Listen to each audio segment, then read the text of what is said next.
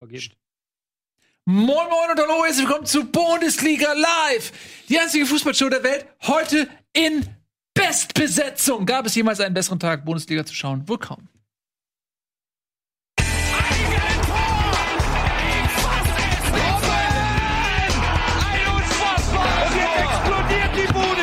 Kritisiert mir denn nicht zu viel. Das ist ein guter Mann. Nicht nur ein guter Mann, sondern viele gute Männer heute hier. Herzlich willkommen, mein Name ist Herr Ralf Gunisch ist wieder da. Es ist schön, freut mich sehr, Tobias Escher. Nico traut sich endlich mal wieder. Nico traut sich endlich sich, mal ja, wieder. Haben sie rausgelassen. Etienne besiegt die aufkommende Grippe, um heute hier die Runde zu komplettieren. Ähm, und ihr seid natürlich auch da. Ich freue mich sehr, insbesondere über euch. Ähm, Was für eine reden- Wahnsinnsrunde. Ja, es ist eine Wahnsinnsrunde. Ich möchte an der Stelle übrigens mal All-Star betonen, Weekend. ich möchte das einmal betonen, die ganzen blöden Sprüche darüber, dass ich mich wieder traue. Ich habe einfach auch andere berufliche Verpflichtungen. Die Ergebnisse von Ja, diesem wohl, Verein haben nichts damit zu tun. Ich stehe hier heute und werde dafür gerade stehen, was Du bist, du bist auch so ein Typ. Wie heißt denn deine Agentur? Ich bin Model. Wie heißt denn die Agentur? Instagram. Ja, genau. Der ist nur, oder? Ja, ja. Ja, es ist unglaublich. Ich weiß auch nicht. dem folgst Miami, New York. Was ist ah, das Jungs, für ein ich hänge in? London fest. Ich schaff's nicht. Oh, Ja. Die haben Ja. mich nicht Und rausgelassen. wenn du dann fragst, was machst du denn da? Die NFL hat mich eingeladen. ja. Das ist auch Arbeit, Leute. Ja. Also, ja, aber irgendwie, das ist mir, das ist mir zu dubios. Das ist nicht greifbar, was du machst. Weißt du, irgendwie, ich meine. Was ist denn deine Job was ist deine Job Description eigentlich? Was ist das denn? Ja, aber sind, ist das nicht vielleicht Ist- mal eine Sondersendung Hör- wert, wo, höre womit ich- man heutzutage sein Geld verdienen kann? höre oder? ich da, höre ich da einen neidischen Unterton? Nein, das ist nicht. Es ist nur einfach, ich habe das Leben hab das- genießen Das mit Gefühl, Nico dass du ein Verbrecher sein könntest irgendwie. ja, live, sich- live, also- Lifestyle und so. Ne? Lifestyle. Ich glaube, das ist ja so ein Expert- Agent, Lifestyle- Spion oder sowas. Ja, irgendwann, äh, wer weiß, was aus dir noch wird. Ähm, äh, aber ich freue mich, dass du uns. Was aus mir noch wird. Ich freue mich sehr, dass du uns groß die Ja, ich Treue hältst. Ich halte dich auf dem Laufenden. Ähm. und ich, ich wisst es immer, wenn ich kann, bin ich da. Ich habe sogar heute extra Termine zur Seite geschoben, um nur um hier zu sein. Ja, Die NHL. das, Das habe ich gesehen. NBA? Was du für Termine heute Nachmittag NBA hast. Ja, weißt, du- ich erzähle dir nachher wirklich Wieso was ein warst du Termin eigentlich nicht das war. beim NBA All-Star Hast du nämlich Game? eben schon auch erwähnt. auf dem Platz. Ja. Haben hast du nicht gespielt. ja, warum hast du nicht gespielt? Beim Drei-Punkt-Contest. Wo bist du morgen? Fragen wir mal so. Ey, Hamburg. okay, pass Wobei auf. die Dunks waren schon ganz nice, oder? Kleine Überleitung. Wer war der Schlechteste beim Drei-Punkt-Contest? Werder Bremen. Okay. Ich merke schon, das werde ich mir den ganzen, werde ich, werde ich die ganze Zeit anhören müssen. Ne? Nee, also wenn es so weitergeht, ja, es ich geht nur bis Mai drauf. Ja. Äh, es, es geht Immer nur so lange, bis Immer Bremen weiter. HSV in der Relegation äh, in die zweite Liga schießt. äh, so lange äh, so lang habe ich Spaß. Und Ich habe mich übrigens, ich habe mich, ich, also ich nehme das schon vorweg. Genau darauf stelle ich mich jetzt. Ja, ein. das Könnte auch sagen, passieren. holt euch doch für nächste Saison Steph Curry, dann klappt es auch mit dem Dreier. Könnte Das man auch gleiche machen. Joke, nur umgekehrt. Gleiche, nur ein anderer- anderes Anderer Ansatz. den Joke. Tobi, hast du auch noch einen? Nee, ich bin ja nicht bekannt für Witze. Ich kann es analytisch ausnehmen, das ist noch trauriger, wenn ich es analysiere, Ja. ist, weil dann ist der Ernst der Sache Ja. auch noch dabei. Ja. Der ist mir voll Weil bewusst. dann nimmst du ihm quasi Dann nehme ich die, Hoffnung. Die, die, also die fanseitige Hoffnung, die irgendwie fernab von jeglichen Analysen und, und Fakten ja, Ja. immer da ist. Ne? Du kennst Ja. das ja. Ich kenne das. Äh, Aber Tobi Escher hat dem gleichen Verein ja auch attestiert, dass er auf jeden Fall europäisch äh, mitspielen könnte. Insofern muss man sich natürlich jetzt an dieser Stelle fragen, wie viel Wert hat so eine Analyse von einem Tobias Escher Das werden wir direkt jetzt in Angriff nehmen, denn wir starten sofort nach Ach, ihr- der Werder Bremen-Krise. Nein, nein, nein, nein, das ist Top nein, 2 nein. steht hier. Ich glaube doch nicht im Ernst, dass ich jetzt dass ich diese Stimmung, die hier gerade spontan aufgekommen Ah, ist, opfere dafür, dass ich den Tagesordnungspunkt nicht um eine Zeile äh, verrutschen darf.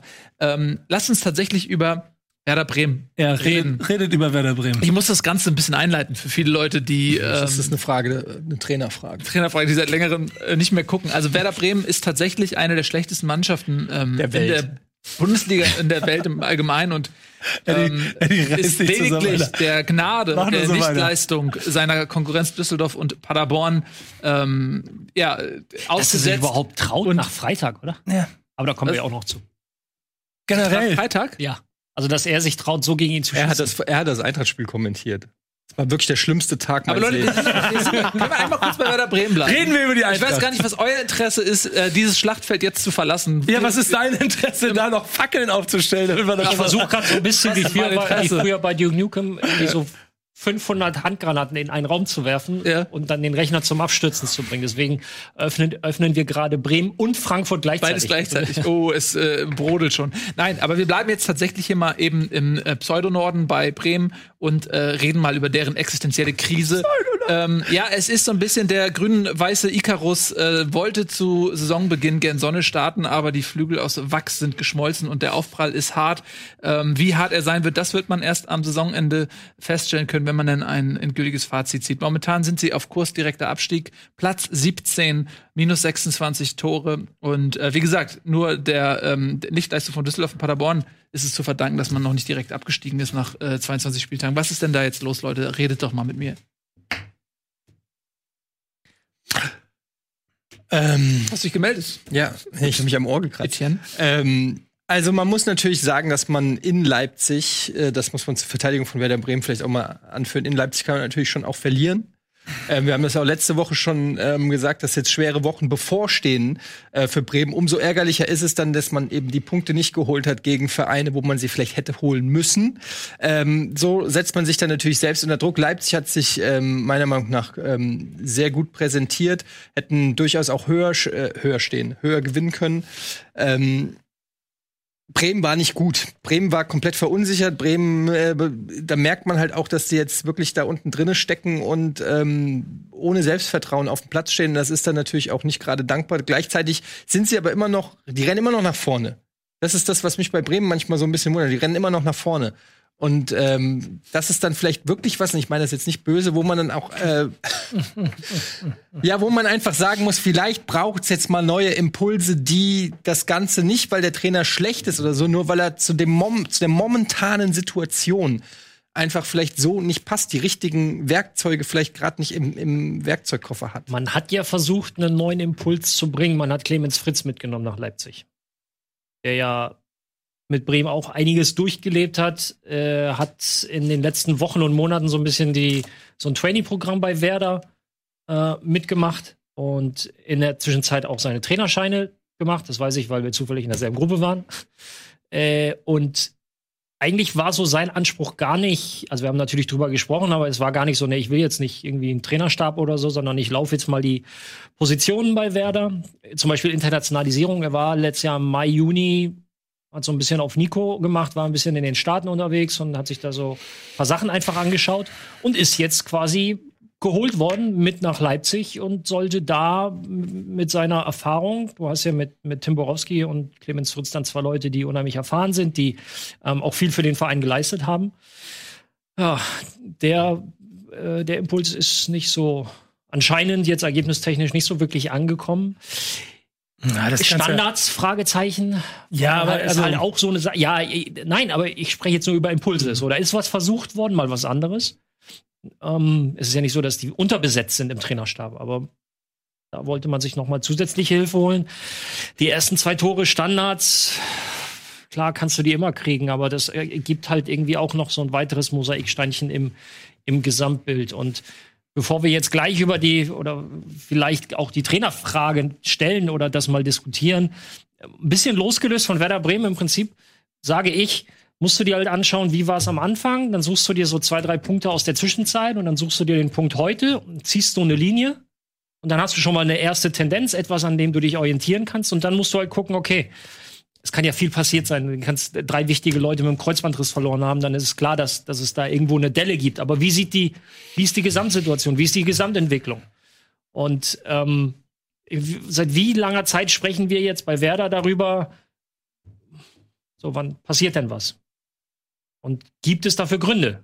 Hat das was mit Verletzungen zu tun? Ja, sicherlich auch. Wo kommen die Verletzungen her? Also ihr merkt, die Frage ist nicht so einfach, so nach dem Motto, so der Trainer ist der Falsche und jetzt alle raus und 15 Mal neu, sondern da musst du wirklich ganz tief rein in die Analyse und ähm, du bist da ja noch tiefer drin. Ich? Ja, jetzt rein taktisch bei, bei Werder, weil du dich du, hast du Stimme gepiepst? ne, nebenberuflich, nebenberuflich viel damit beschäftigst. Also dazu kannst du vielleicht noch mehr sagen, aber ähm, es ist dann, äh, du kannst nicht einfach nur sagen, nee, der ist der Falsche, sondern es gibt immer Gründe und dann musst du halt schauen, okay, wie viel Gründe davon kannst du, kannst du theoretisch mit so einem Wechsel beheben?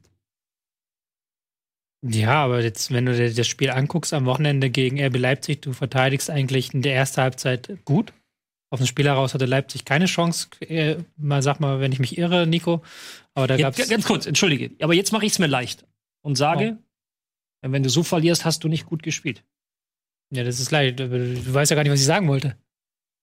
Deswegen habe ich auch direkt, ich, deswegen habe ich auch direkt Weiß ja eingeschritten, nicht, Ja. dass es äh, Also, also vor äh, antizipativ. Nee, Genau. ähm, was ich sagen wollte, ist, du spielst in Defensiv eine gute Leistung, dann kriegst du zwei Standardgegentore. Das eine ist ein Standard aus dem Halbfeld, lang getreten auf den zweiten Pfosten, absolute Standardvariante. Einzige, was du als Verteidiger machen musst, ist so schnell reinlaufen wie der Stürmer und dann am Kopfball hindern und dann laufen, laufen halt drei Leipziger schneller ein. Hauptsache. Mhm. Zweite Situation, absolute Standardvariante. Gegner steht mit fünf Leuten auf dem Meterpunkt, sie schwärmen aus. Alles, was du machen musst, ist am Gegner dran sein, den Körper reinbekommen. Kein Gegner, keiner ist dran, keiner bekommt den Körper rein. So. Und da hat es dann auch nicht viel mit dem Trainer zu tun, weil was willst du da als Trainer machen, wenn du halt diese Standardvarianten, die nicht ausgefuchst sind, wo du nicht sagen musst, der Gegner hat sich irgendwas überlegt gegen dich, sondern einfach diese 0 auf 15 Standardvarianten, ähm, danach zwei Gegentore kassierst, Ja, gut, du kannst das ja schon trainieren. du kannst das schon trainieren. Du kannst das ja auch mit einer Vehemenz im Training immer wieder in die äh, Schädel einprügeln, wenn du das als Schwerpunkt äh, ausmachst und sagen, pass auf, wir machen heute zwei Stunden lang nur, kommen die Ecken reingeflogen und wir üben, wie genau das, was du gerade gesagt hast, gemacht wird. Wenn das nicht geübt wird, dann kann man natürlich trotzdem immer sagen, ja, es sind Profis, die müssen das wissen, aber du kannst ja solche äh, Schwerpunkte setzen als Trainer. Ich weiß nicht, ob es passiert oder nicht, ich will das, nicht, Da kann ich ich nicht würde mich da Eddie auch mal anschließen wollen. Ähm, und das ist vielleicht äh, auch wieder zurückzuführen auf die ähm, Erwartungshaltung oder die Zielausgabe, die man in Bremen zu Beginn der Saison hatte. Weil, ähm, nehmen wir mal Ingolstadt zum Beispiel, ähm, in ihrer letzten Bundesliga, die waren ja zwei Jahre, Zwei Jahre. in der Bundesliga, in diesen beiden Bundesliga-Saison, die haben ganz klar gewusst, okay, spielerisch können wir nicht mithalten. Unsere Taktik ist es, ähm, sobald wir 10, 15 Meter in der gegnerischen Hälfte sind, ähm, einen Foul zu provozieren ähm, und dann über Standardsituationen ähm, Gefahr zu kreieren. So, das war Du vergleichst jetzt gerade nicht annähernd den Fußball von Ingolstadt mit der Ambition von dem, was Werder Bremen fußballerisch zumindest als Idee hat. Nee, was ich darauf sagen, was ich darauf antworten möchte, ist, dass wenn du von vornherein sagst, dass die spielerischen Mittel, die dir anhand gegeben sind, nicht ausreichen, um die Ziele zu erreichen, ähm, dann kannst du Standardsituationen als Spezialdisziplin für dich ähm, herausarbeiten und äh, ganz klar das zu deiner Stärke machen. Mhm. Und wenn du aber spielerisch schon schwächelst und zusätzlich Standardsituationen, bei denen du eben nicht auf das Spielerische angewiesen bist, sondern eben auf andere Komponenten äh, bauen kannst, wenn du da dann auch noch sehr schlecht bist, dann hast du halt wenig Argumente, die du für dich noch in die Waagschale legen Das, kannst. das stimmt, aber das ist ja auch eine Entwicklung, die über lange Zeit hinweg. Das ist ja das, was Ralf gesagt hat. Das ist ja Entwicklung, dass man halt das Spielerische machen wollte zu Beginn der Saison und dann nach und nach sind die Säulen weggebrochen und du hast halt gemerkt, okay, wir kommen mit diesem Spielerischen nicht mehr weiter. Das ist jetzt das Riesenproblem, weil die Mannschaft halt spielerisch nichts mehr drauf hat, beziehungsweise du hast es ja dann gemerkt, als es dann 0-1 stand und Werder den Ball hatte, hat Leipzig den den Ball gegeben und da ist überhaupt nichts im Spiel nach vorne. Die kriegen es nicht hin, den Ball aus der Abwehr nach vorne zu tragen und dann dort den Ball irgendwie zu halten, den Gegner nach hinten zu drängen, was du in der Ballbesitzphase immer haben willst. Du willst dich ja nach vorne arbeiten und Werder hat den Ball hinten und dann geht der Ball verloren, wenn der nach vorne gespielt wird. Und zu den Standards, das ist halt ein, ein Thema, was du in der Saison schwer aufgreifen kannst. Wir hatten jetzt letzte Woche war arschkalt. Äh, Standardtraining ist super nervig, weiß Ralf wahrscheinlich besser als ich, weil da stehst du die Hälfte der Zeit rum, du frierst, du, äh, Wahrscheinlichkeit für eine Muskelverletzung ist hoch und du kannst es im Training auch nie mit der Intensität üben, wie es im Spiel nachher ist. Und da nochmal eine ganz andere Intensität hast, weil der Gegner ganz anders reingeht als du jetzt im Training. Ähm, Es ist, äh, ich bin, ich folge dir, weil ich sehe da nämlich das Grundproblem, das Werder Bremen gerade hat. Das ist die Idee und von dem, was, also, da, und jetzt, es geht jetzt nicht um das Gerede, ob international oder nicht. Scheiß da mal drauf, ernsthaft. Ja, kann jeder, sagen, wenn du 17er bist, dann brauchen wir nicht drüber zu reden. Aber die Ambition, die Idee, die Philosophie, die der komplette Verein hatte, das Selbstbewusstsein zu sagen, wir wollen da versuchen, das hinzukriegen, weil wir der Meinung sind, wir gehören zu den Mannschaften in dieser, in dieser Liga, die Fußball spielen wollen.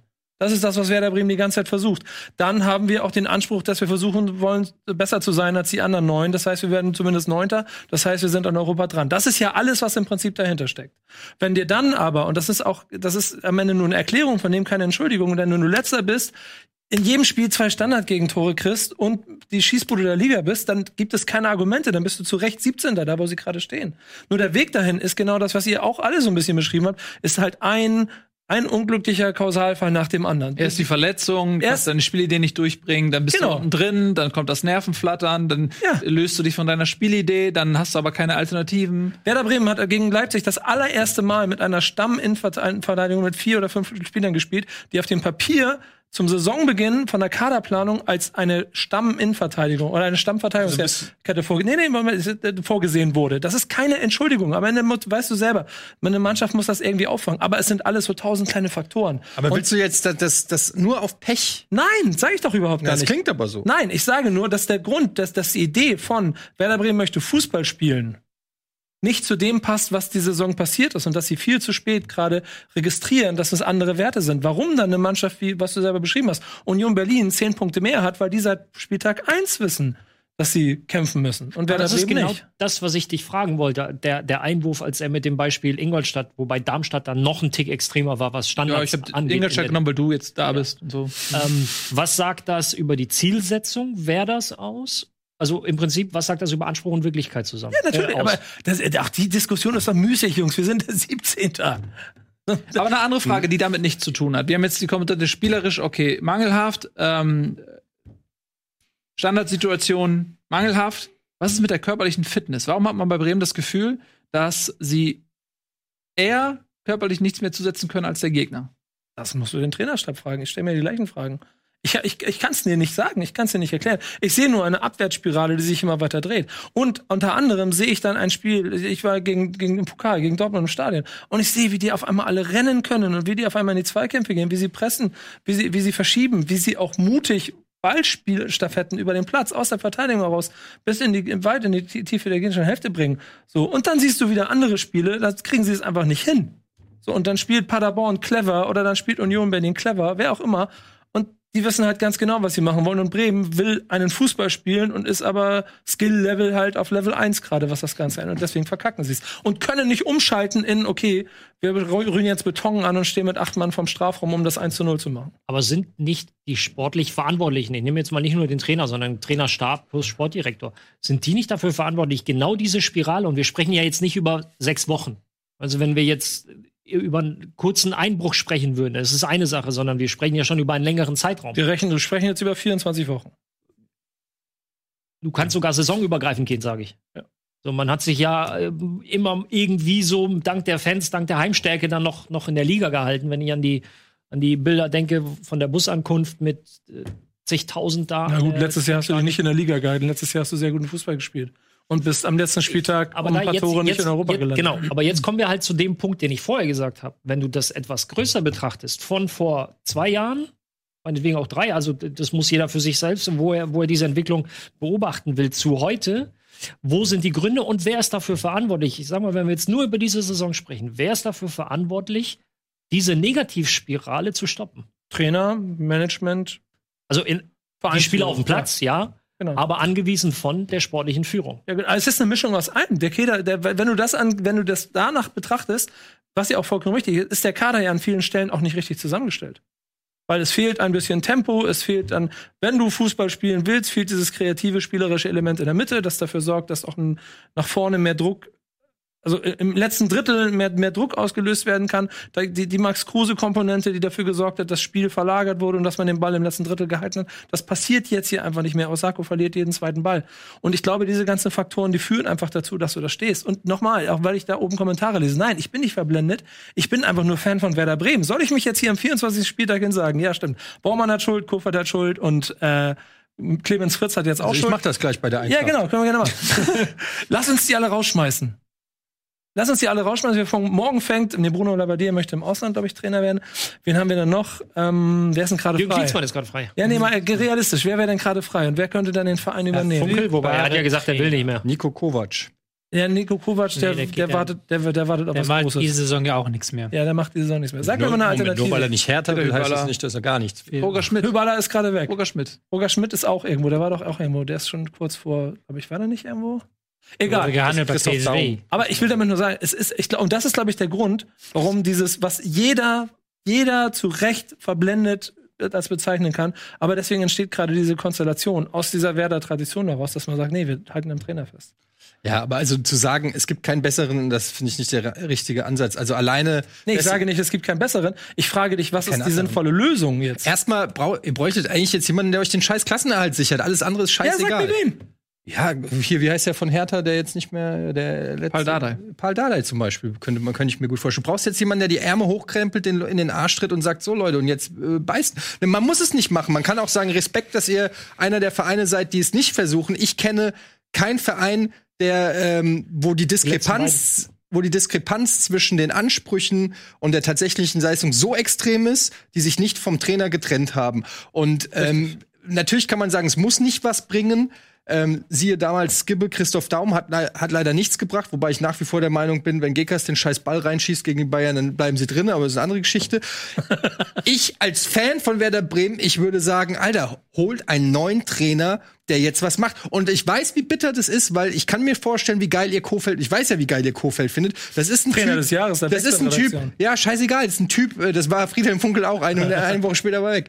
Ähm, äh, das ist ein Typ, der äh, ein Menschenfänger ist, der dynamisch ist, der jung ist, der all diese Sachen ausstrahlt, die man heutzutage auch feiert an einem Trainer. Ähm, aber manchmal ist einfach das große Ganze wichtiger Ich habe eine Frage als, an dich, als so ein bevor du Fanpool. antwortest. Ja. Ich habe eine Frage an dich. ähm, ein ganz entscheidender Faktor ist ja bei sowas auch immer, ob, das, ob, der, ob die Spieler dem Trainer noch vertrauen. Kannst du dich an eine Situation erinnern, in der die Spieler dem Trainer weiterhin vertraut haben, obwohl sie gemeinsam quasi auf einer Abfahrt waren und vielleicht auch. Verstehst du, was ich meine? Ich weiß, was du meinst. Ja. Ich habe die Frage nicht verstanden. Ja, dann aber ist ja wichtig. Ja, aber ich will sie auch hören. Es geht darum, geht dass da- es eine sportliche Talfahrt gibt, eine Negativspirale und du als Aber- Spieler trotzdem Jürgen Klopp. Vollstes Vertrauen Jürgen zu Klopp deinem Trainer. Bei Dortmund Bei damals in, in seiner letzten Saison, als du nicht- diese ich- katastrophal nicht schlechte du bist- Hinrunde gespielt ich bin mit haben. Klopp Ich, ich abgestiegen. wollte gerade sagen, was, was, was du das Zitat gemacht hast, wir sind zwar abgestiegen, wir waren der bestgelaunteste Absteiger. Nee, das war Marco Rose. Das war Marco Rose. ja. Ach, Marco war das. Absteiger. Auch ein schöner Titel. Nee, Aber, das stimmt tatsächlich. Also wir, wir hatten ja auch ähm, eine ganz bescheidene Hinrunde oder Ende Hinrunde unter, unter Klopp. Oder auch mit St. Pauli, die letzten zwölf Spiele nach dem Derby-Sieg haben wir auch nur noch einen Punkt in Wolfsburg geholt. Aber trotzdem gab es nie die Diskussion, dass, ob, ob Stani noch uns erreicht oder nicht oder ähnliches. Aber ähm, ja, kenne ich. Und ich glaube auch, dass, dass, dass ein Wechsel bei vielen Spielern für Hä, wie jetzt? Warum? Der macht das doch gut. Ja, wo denn? Kann man ein bisschen winken. Alles gut. So, Zuschauer. Äh, keine Frage, aber ähm, letztendlich ist es trotzdem eine Entscheidung, die müssen dann vielleicht die, die noch mal eine Etage drüber sitzen in Büros, in den Büroräumen, ähm, treffen. Ich stelle euch mal gegen die Frage, was glaubt ihr denn, warum macht das in Bremen gerade keiner? Warum stellen die sich mit Mann und Maus hinter den Trainer? Weil sie hoffen, Also das dass, eine, was sie sagen, und das andere ist, was sie denken. weil sie Ähm, hoffen, ist natürlich jede, weil sie jede Woche hoffen, dass Werder Bremen äh, noch die Kurve kratzt und dann quasi einen geilen Trainer haben, mit dem sie noch mal einen Neustart Wenn du, machen. wenn du einfach mal als Vergleich Freiburg nimmst, jetzt nicht in dieser Saison, weil die performen ja richtig, aber bei Freiburg würde so eine Saison absolut zum, zu, das gehört zum Fünfjahresplan. Ja, Mhm. ist halt so. Dann gehen wir mit Streich in die zweite Liga und steigen ein oder zwei Jahre später wieder auf. Das gehört dazu. Aber die äh, Bremen ist da noch weg von. Sind sie das wirklich? Na klar. In der Wahrnehmung wahrscheinlich schon. Na aber in der Wahrnehmung Selbstwahrnehmung. Natürlich. Also das haben wir, Wir, schon wir, reden, wir reden davon, dass ein Verein sich Ma- Selke nicht für 8 Millionen oder so kaufen kann, sondern ein Leih, Gehaltsübernahme, Bezahlung auf Raten in drei Jahren Plan einfallen lassen muss, während andere 70 Millionen in der Winterpause ausgeben.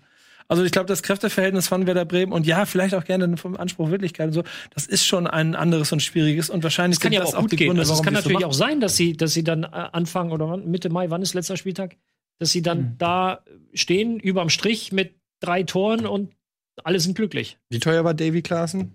Ja, weiß ich nicht, aber so irgendwas zwischen 8 und 11 oder so wird immer Kann spekuliert. sich jetzt für Freiburg auch nicht leisten.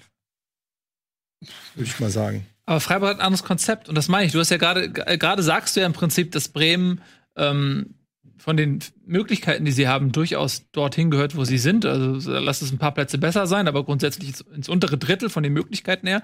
Und eben hast du schon auch gerade gesagt, ey, man, man will sich international versuchen. Ja, aber das sind das ja ist- aber- widersprüchliche Aussagen. Nee, wieso ist das widersprüchliche Aussage? So, sollst du allen Ernstes in, ganz ehrlich, ist das jetzt ein scheiß Ernst? Du, willst, Ja. du bist Fan vom HSV.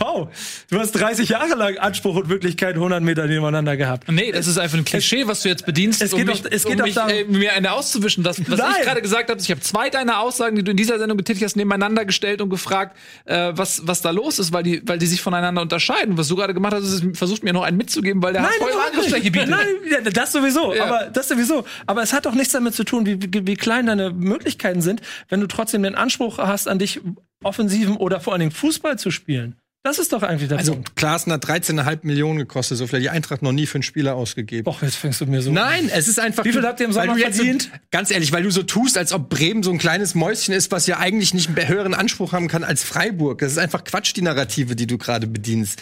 Das ist, setz mal wirklich die Werder Bremen ab, zoom mal ein bisschen raus und, und, und komm mal wieder klar. Also, das ist wirklich Quatsch, was du teilweise erzählst. Wieso, was hab ich denn? Ja, ich, das, ich fühl Wieso da, machst du mich denn jetzt an hier? Nein, weil du, weil du einfach Quatsch Okay, aber erzählst. alles gut, alles gut. Weil du einfach Naja, gut, Quatsch aber die erzählst. jetzt- finanziellen wenn ihr jetzt Möglichkeiten bei persönlich Werder werden sind jetzt auch gerne. nicht Schön. so, dass du losgehen kannst und sagst, okay, wen hole ich mir denn jetzt? Nee, das sage ich ja auch nicht. Es Doch, ist ja, das sagst du. Nein, das Gegenteil wird ja nicht automatisch richtig, nur weil ich deiner Aussage nicht zustimme, heißt es ja nicht, dass ich der gegenteiligen Aussage zustimme. ist ja Quatsch. Weiß nicht, es gibt doch so eine Etat-Tabelle, oder, Tobi? Also die gibt Ja, aber das ist ja völliger Quatsch eigentlich. Weil das. Ja gut, RB musst du rausrechnen. Weil die ja nicht ihre wirklichen Etats alle offenlegen müssen. Nein, die Frage war ja eigentlich, die wir, die wir gerade, weshalb ich da auch äh, drauf eingestiegen bin, ist, wo steht Werder Bremen denn eigentlich? Was sind denn die 17. realistischen 17. auf dem Ja, Abstiegsplatz. das ist die Realität. Aber was sind die, was sind die Erwartungen, die man bei Bremen hat? Und wenn man in dieser Analyse zu dem Schluss kommt, was du gerade gesagt hattest, dass man eigentlich den Anschluss verloren hat, rein finanziell, gar nicht aufgrund der eigenen äh, Fehlentscheidung der Vergangenheit, sondern eben, weil die anderen Vereine mehr Möglichkeiten haben, aus welchen Gründen auch immer. Wenn man dann zu dem Schluss kommt, ey, pass auf, ähm, wir spielen in erster Linie gegen den Abstieg.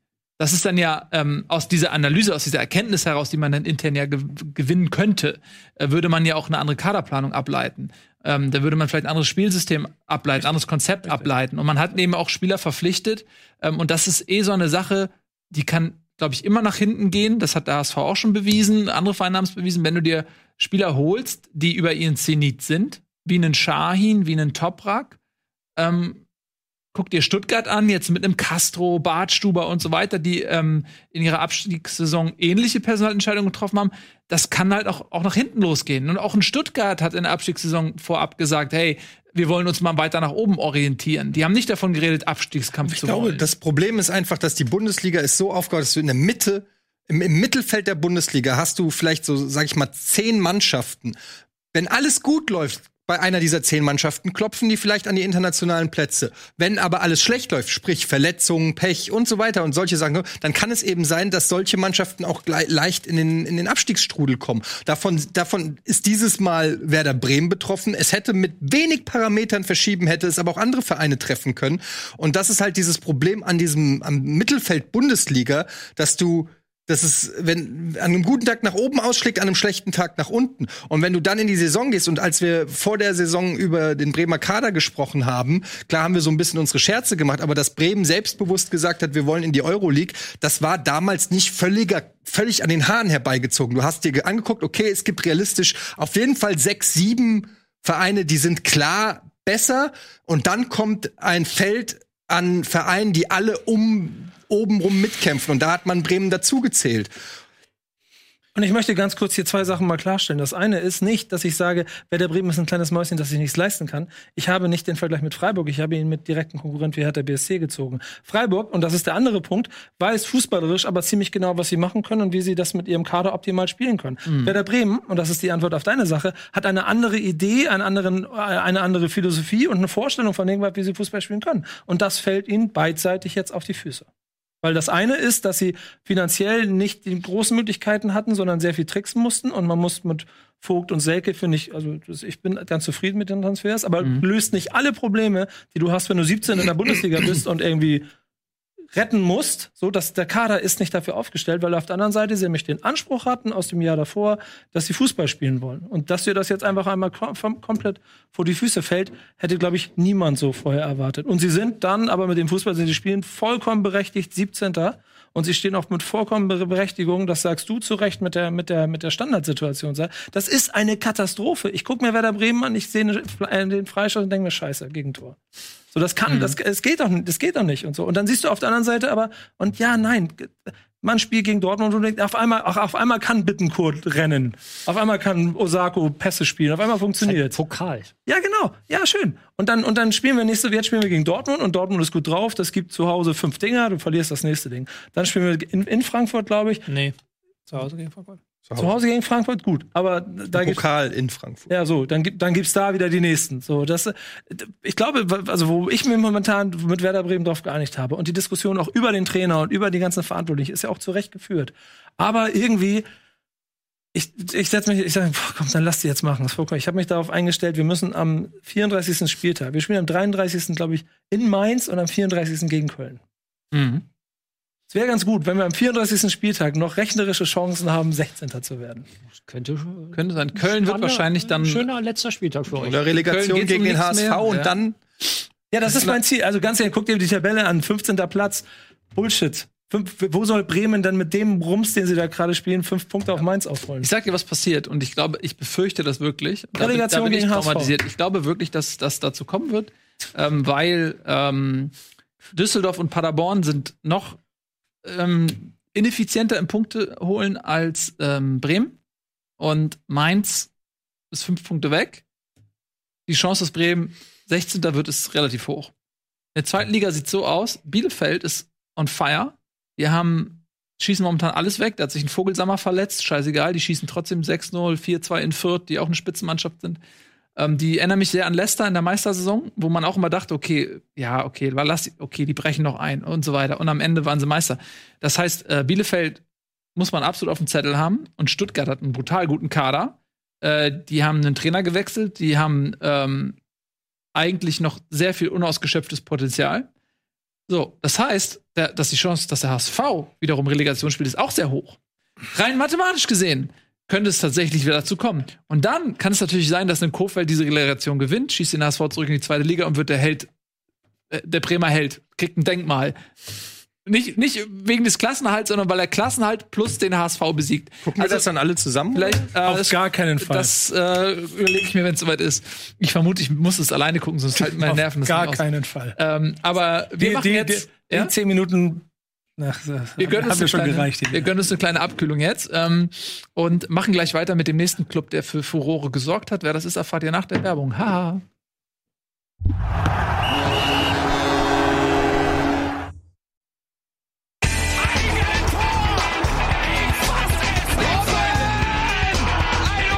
Und jetzt explodiert die Bude hier. Kritisiert mir denn nicht zu viel. Das ist ein guter Mann. Herzlich willkommen zurück, meine Damen und Herren, in einer sehr hochklassig besetzten wie feurigen Runde am heutigen Montag. Nico wird sich glücklich schätzen, dass er jetzt wie ein angeschlagener Boxer, der nicht K.O. gegangen ist, ähm, sondern tapfer die zwölf Runden harter ähm, Schläge überdauert hat, jetzt das Thema wechseln und den Ring verlassen darf. Wir machen weiter mit einem anderen Prügelknaben der Nation, Hertha BSC heißt er. Und ja, Sie. was eine tolle Geschichte.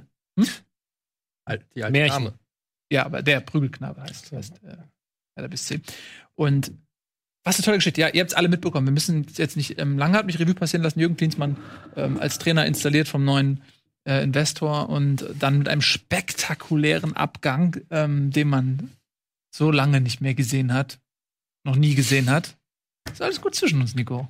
Ja, also ich habe da gelesen, ob wir uns noch lieb haben. So, Was? Seid ihr verrückt? Genau. ist doch mein Fußball Bruder. ist Leidenschaft. Das ist natürlich haben wir, das ist doch alles nicht auf der emotionalen Ebene, das ist doch eine Sach-Talkshow. Das ist eine Sache, ja, wie, wie ihr schon mit dem Einstieg angefangen habt, mich Volley zu nehmen hier. Ähm, ja, aber weißt du was, diese Abstiegshärte, ne? Ja. Die sich dein Verein aneignen muss, musst auch du dir aneignen. Nee, nee, also ich, äh, äh, ich bin da, ich bin ja gedanklich sogar schon, ich bearbeite, verarbeite ja schon die zweite Liga quasi. Was ich, Ich bin schon da. was, ich schon was da mich wundert, ist, dass du deinen Verein so, äh, Verein so wenig hast. Bei mir, du kannst gar nicht mein, mich beleidigen, weil ich bin äh, viel, ich bin viel schneller. Ich hasse, ich hasse ihn mehr. Also, weißt du, man kann es so, du kannst gar nichts Negatives sagen, was ich nicht schon in meinem Kopf zehnmal schlimmer Ich habe ausformuliert dich Freitagabend auch auf meiner Schulter sitzen gehabt, so gedanklich. Hertha BSC, Mhm. Leute. Ja, Ja. äh, sorry. Jürgen Klinsmann ist frei für Bremen. Ob das was wird, das steht in den Sternen. Nur Ähm, wenn der Investor mitkommt. Habt ihr eigentlich den geilen Move gesehen, wie er, ich habe es auch nur bei Twitter entdeckt, als er am nächsten Tag dann sein Titelbild seines Facebook-Accounts geändert hat zu so, einem, zu so einem Hubschrauber, der vor so einem Fußballstadion steht. So. ja, weil er ja, auch, also erstmal lustig, weil er sich so aus, vom Acker gemacht hat, als wenn er einen Hubschrauber genommen hat, aber er ist ja auch Hubschrauberpilot. Äh, deswegen glaube ich, ja. Er kann Hubschrauber fliegen. Ja. Hubschrauber-Einsatz. Hat er von Hashemi. Aber äh, reden wir jetzt auch noch über diesen Abgang oder reden wir nur über das Spiel? wir reden natürlich auch kurz über den Abgang. Äh, das ist sehr sensationell. Also äh, wirklich in so einer Situation sich da so ey, die, dieser Kontrast, äh, der Einmarsch, der Gladiatoren-Einmarsch des Klinsmanns in die Arena Bundesliga äh, vor der Trainerbank, äh, 20.000 Kamerateams, er mit seinem Selfie-Stick da. Ach, die Geschichte. Weißt du, Ganz spontan. so die, dieser ganz spontane, unfassbare Auftritt. Und dann jetzt dieser Abgang, das ist einfach so fantastisch, das kann man sich gar nicht ausdenken. Es ist so toll, dass es Fußball gibt, dass es die Bundesliga gibt, weil wer würde sich trauen, so einen Kitschroman zu schreiben, ohne sich der Unglaubwürdigkeit äh, ähm, anklagen lassen zu müssen? Aber es ist tatsächlich passiert. Also, was ich gut finde, bei der Facebook-Seite von Klinsmann sehe ich gerade, kann man Bewertungen abgeben und er hat 1,9 von 5. Ja. Hier. Stimmt, habe ich gar nicht gesehen. Ich lese mir gerade die 5000 Kommentare Also unter auch, dem auch facebook bei Yelp durch. schneidet Klinsmann nicht gut ab. Ja, du wolltest was sagen.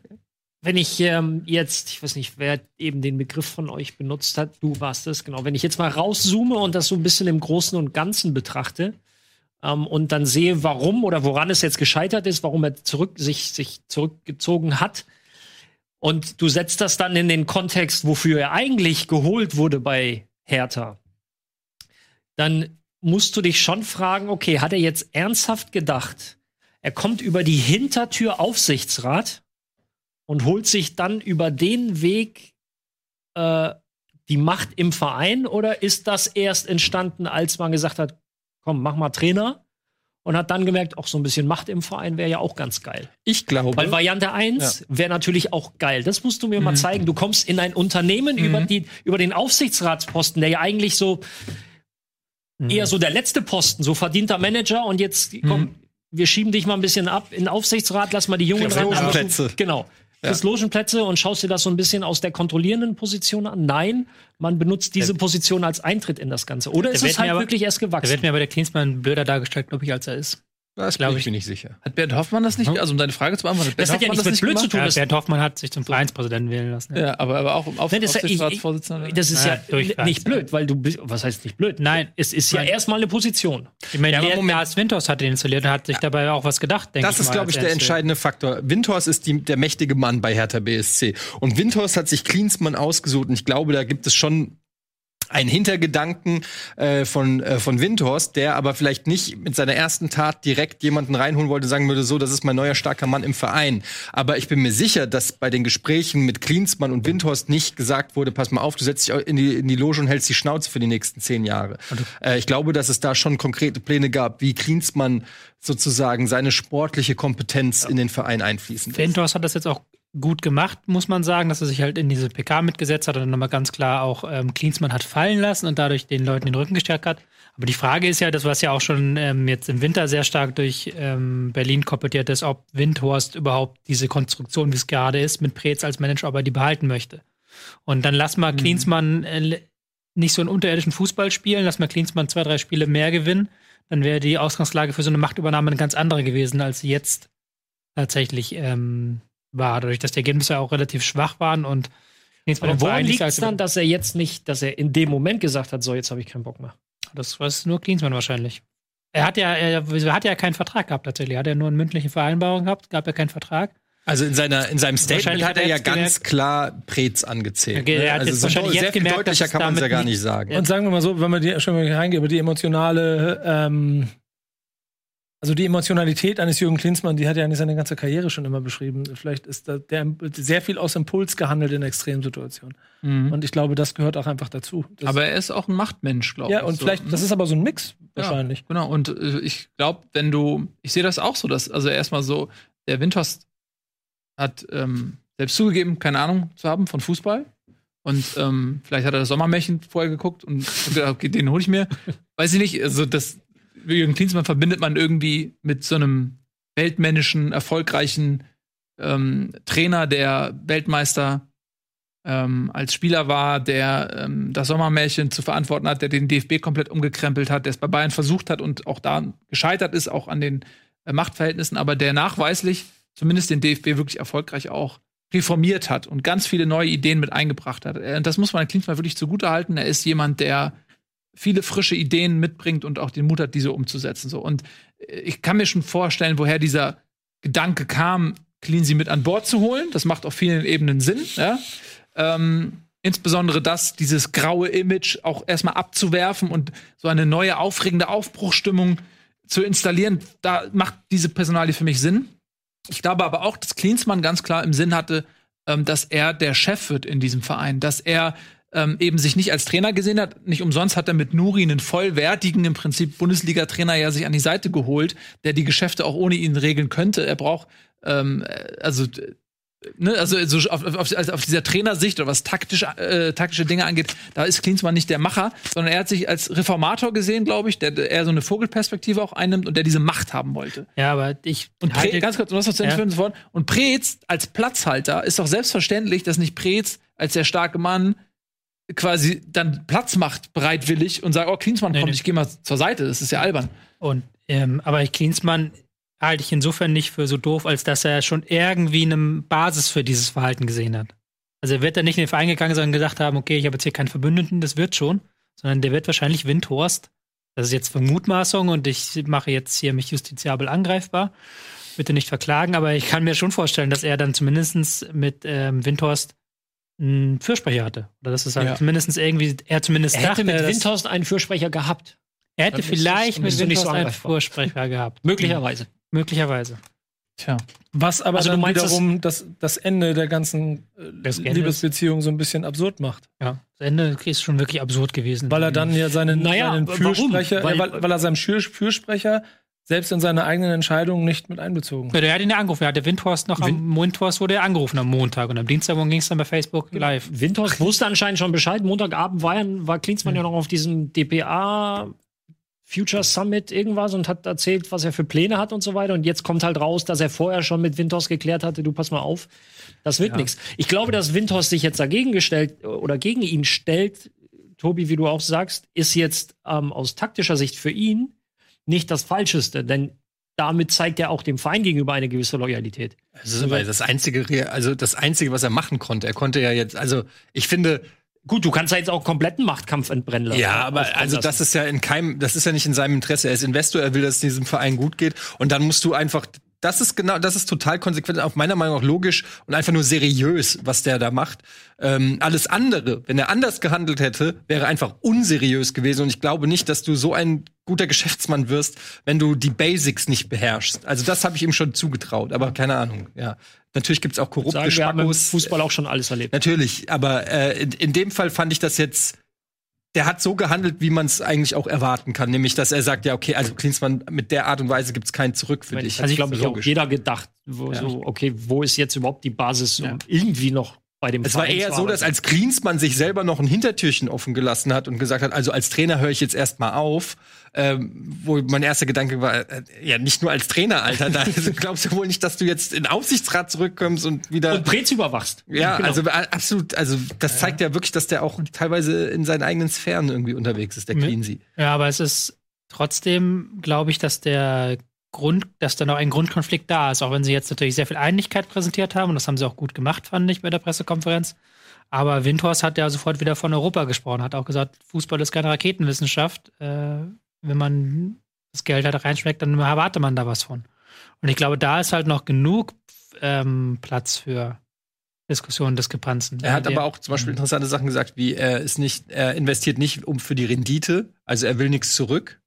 Fand ich schon mal eine interessante Aussage von dem Investor. Ist natürlich Quatsch, aber äh, das so Wo erst wir wieder so, beim einmal eins der Unternehmen wären. ja. Er- und, er- und er hat auch gesagt, er will auch, äh, das ist nicht hier auf fünf Jahre angelegt oder zehn, sondern sozusagen für die Ewigkeit. Ähm, das, Das sind hat er schon gesagt. große. Er hat ja, ja ja, gesagt, das so, ist auf fünf bis zehn Jahre angelegt und nicht auf eine Kurzfristigkeit. Er hat gesagt, das kann, Man kann noch mal mindest- Geld das, das hinzuschieben, kann sowas zehn Jahre, es kann aber auch noch viel länger, so irgendwie. Also es ist auf jeden Fall schon ein krasses Commitment gewesen in dieser. ähm, Aber ich glaube, da hast du noch ein paar Machtkämpfe vor dir in diesem Fall. Zumal ich ehrlich gesagt immer noch nicht so sicher bin. Ich bin der Meinung, Windhorst wusste, wusste nichts von Klinsmann, weil ich mich an so eine, an so eine Information erinnern konnte, dass er am Anfang auch überrascht war von der ja, ja. Situation. Aber er hat das, er, das Klinsmann hat ja am Tag vorher Bescheid gesagt. Das habe ich irgendwo gelesen. Ja, gut. Kannst gerne mal So, so, so oder so ist aber die Konstellation zwischen Windhorst und Klinsmann, die ja vorher dann dieses Vertrauens- und Machtverhältnis war, ja auch ein klares gegen Preetz in meinen Augen. Denn das, wenn du Klinsmann holst, dann ist ein grundsolider Manager wie Preetz das ist, ist nicht das, was du für dein Modell Europa brauchst. Gut, wir werden sehen, wer da mehr Macht hat. Ja. Ja, wir werden Wenn, sehen. gut, wenn du jetzt siehst, welche Namen da schon rumgegeistert sind. Ich, ich gucke jetzt hier nebenbei noch bei, bei Tobi so halt mit drauf, mit Özil und Emre Can und Götze. Ja. Ja, erstmal sportlich ambitioniert, was das Finanzielle angeht. Mhm. Und dann ist halt auch die Frage, und jetzt kommen wir zu der, zu der Grundphilosophie von, von Preetz. Sind das Spieler, die Preetz holen möchte? Nee, das sind Spieler, die du nicht, die, die du überhaupt nicht holen möchtest, weil das genau das ist, was ich vorhin gesagt habe zu Bremen oder aus Stuttgart. Das sind alles Spieler, die deutlich über ihren Zenit sind, die gehaltstechnisch komplett versaut sind, ähm, um die du kein Team aufbauen kannst. Ähm, ähm, und das sind einfach, das ist einfach nur Name-Dropping.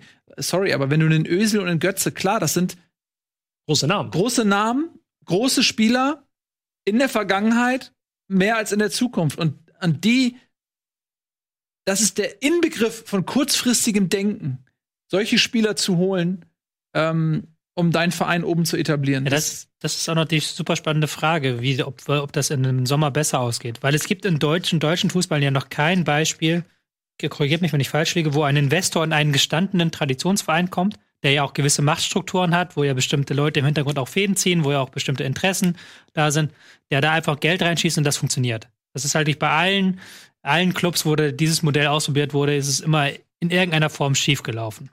Genau. Als 1860 München als riesengroßes Beispiel, das überlebensgroß über da, Mhm, genau. darüber wummert.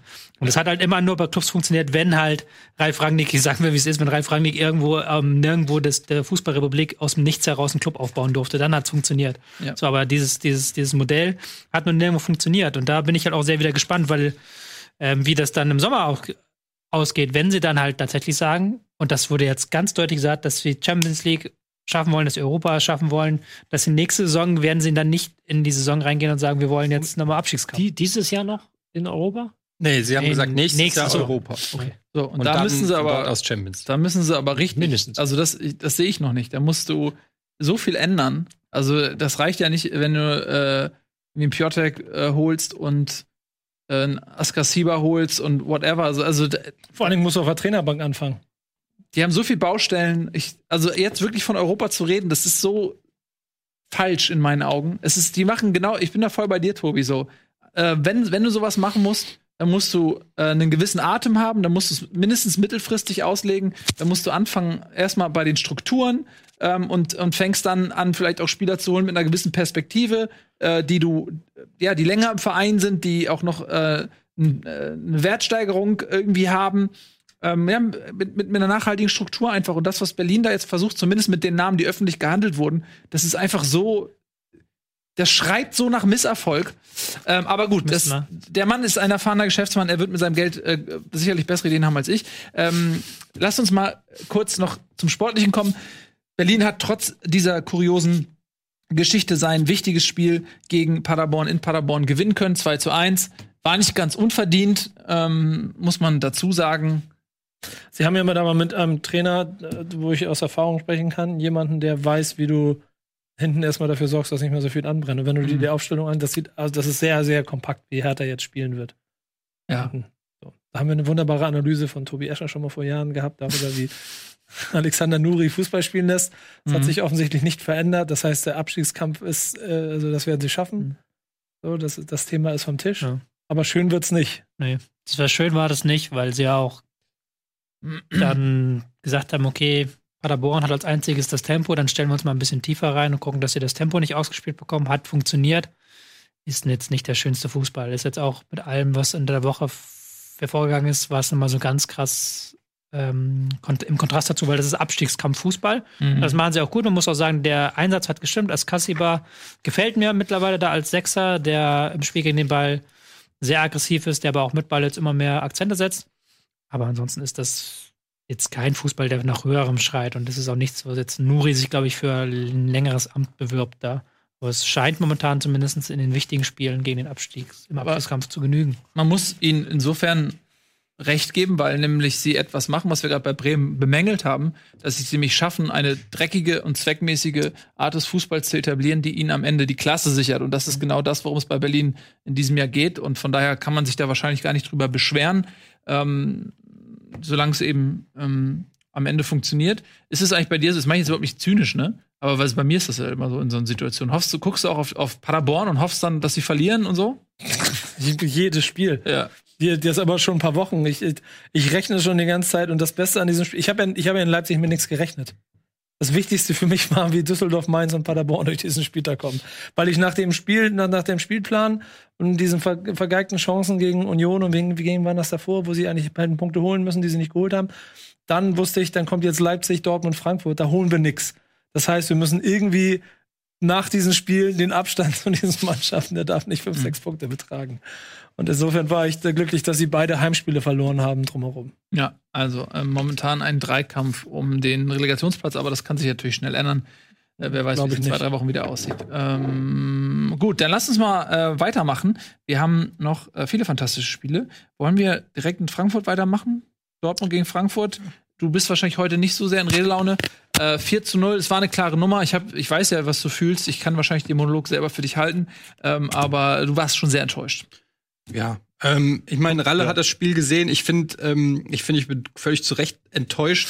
Ähm, es ist aber schon dieses Bild, das, so ein ganz komisches Bild, was die Eintracht die ganze Saison abliefert. Irgendwie zweimal Leipzig schlagen, ähm, aber gegen Paderborn, Düsseldorf, Köln und jetzt auch gegen Dortmund eine absolute Nichtleistung zeigen. Also ich ich, ich, mir gehen die Superlative aus, aber wenn ich die Kickernoten sehe, dann ähm, habe ich das Gefühl, dass es stimmen könnte, dass es eines der schlechtesten Spiele der Eintracht war, die ich in meinem ganzen Leben gesehen So, wie habe. sind sie? Ähm, es gibt zwei Spieler, die keine 5 haben, das ist Trapp und Hinti hat eine 4,5.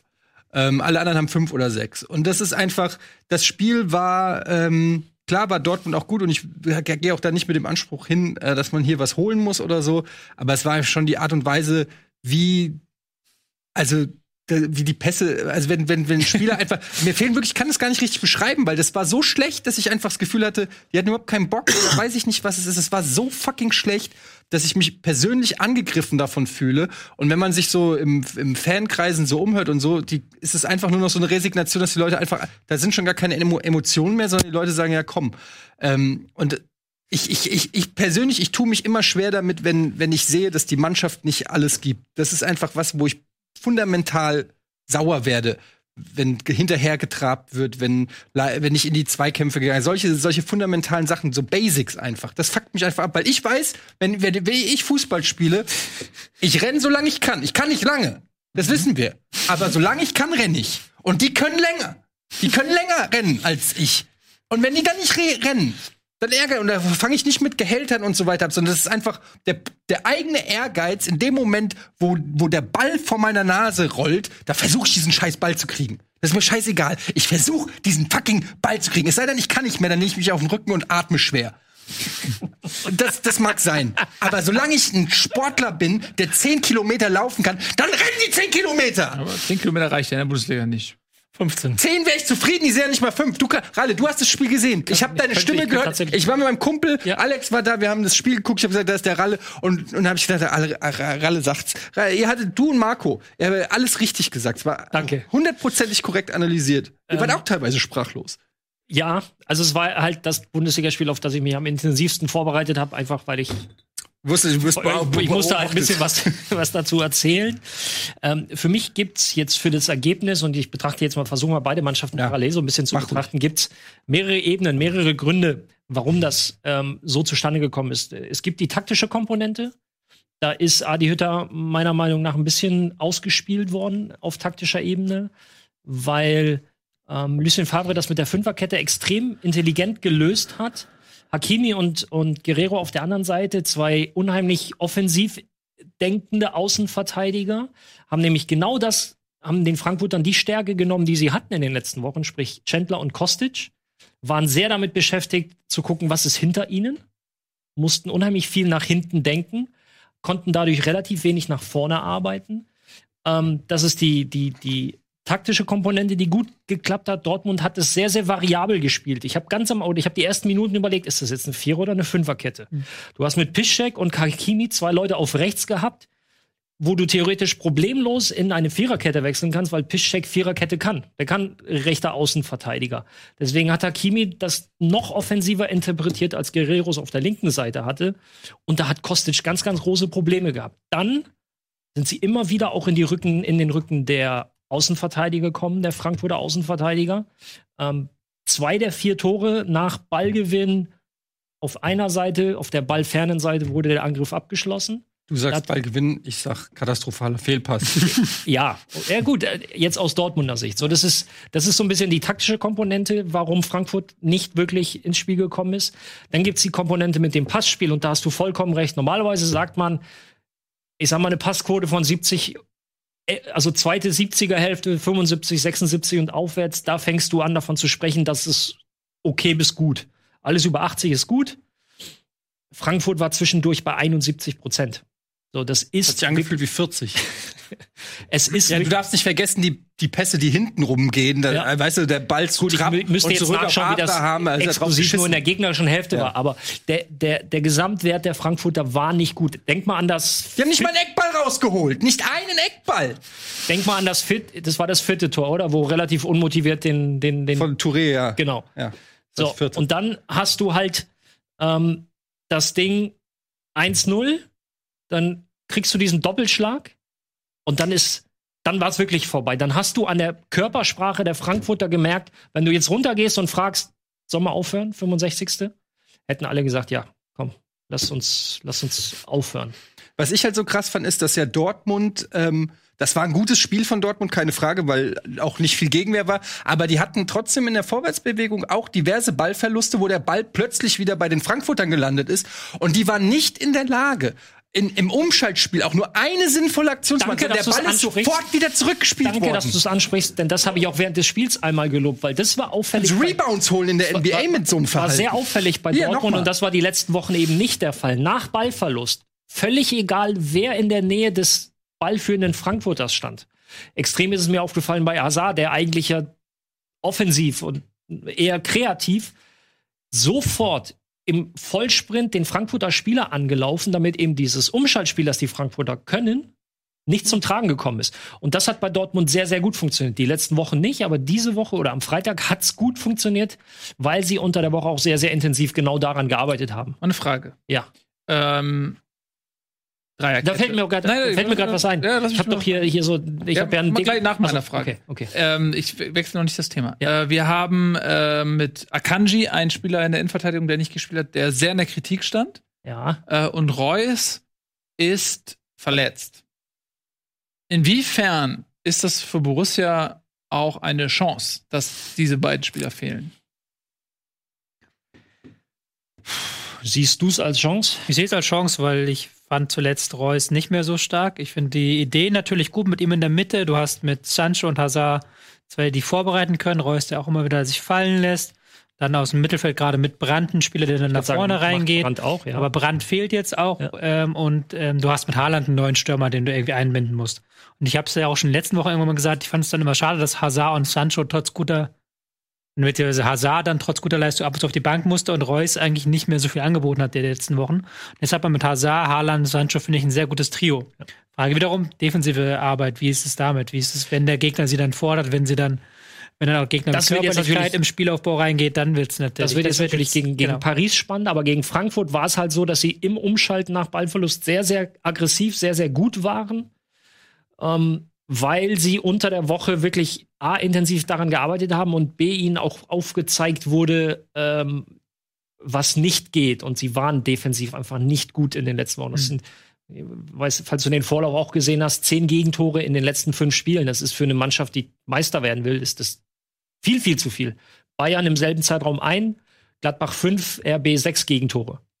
Und ähm, du hast, das war wirklich so eine ganz, ganz kontrollierte Offensive.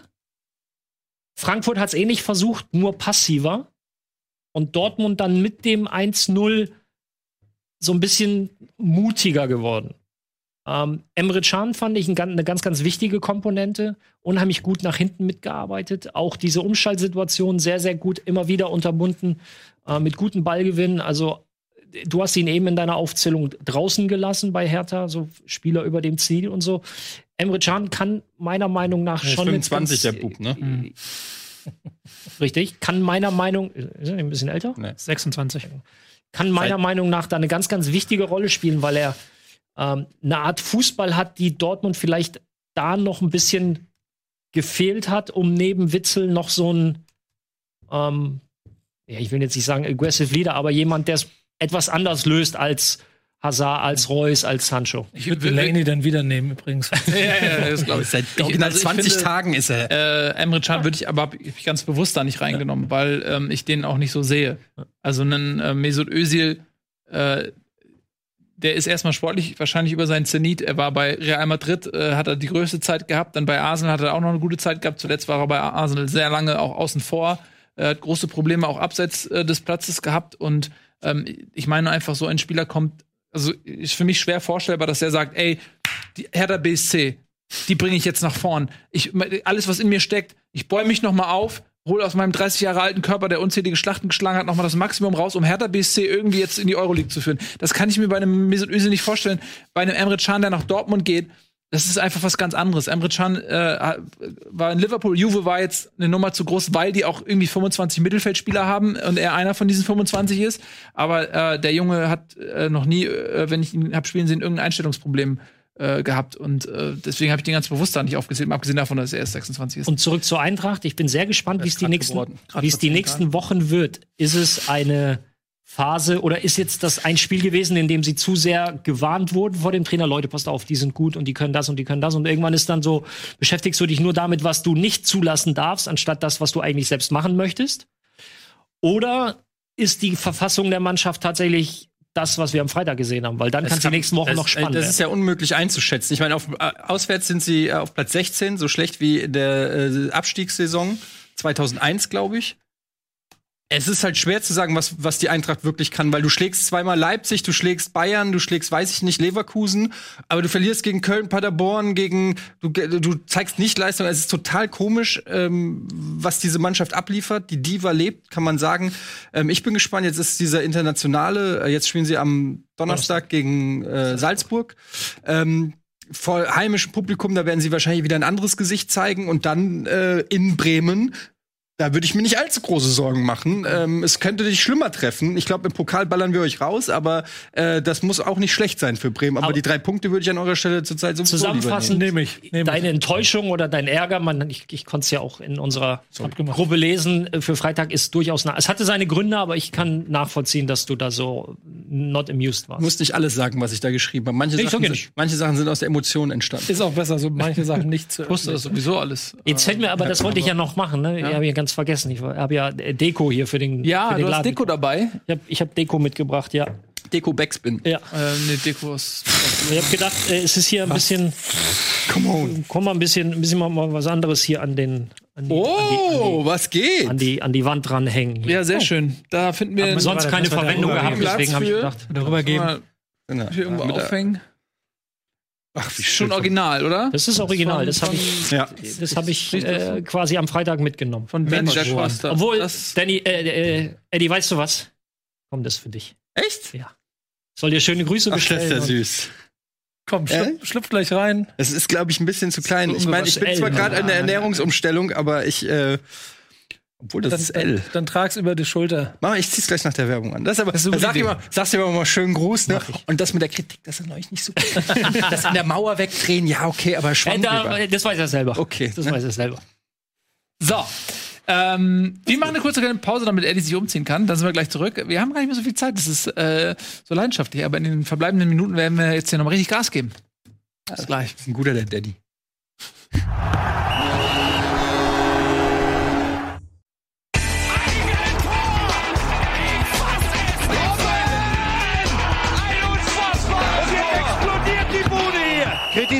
Nicht zu viel. Das ist ein guter Mann. Herzlich willkommen, ihr Lieben. Schön, dass ihr wieder da seid. Bundesliga live heute in Bestbesetzung. Wir machen weiter. Es gibt noch so viele tolle Spiele zu besprechen. Zum Beispiel haben wir Union Berlin gegen Bayer Leverkusen. Ähm, das war ein Spiel, was Spaß gemacht hat, oder? Äh, Union äh, ist mehrfach zurückgekommen. Kurz vor Schluss das 2 zu 1. Union ist zurückgekommen äh, mit einem wunderschönen Tor und dann äh, in der, was ich, letzten Minute fast der Nachspielzeit oder so, ne?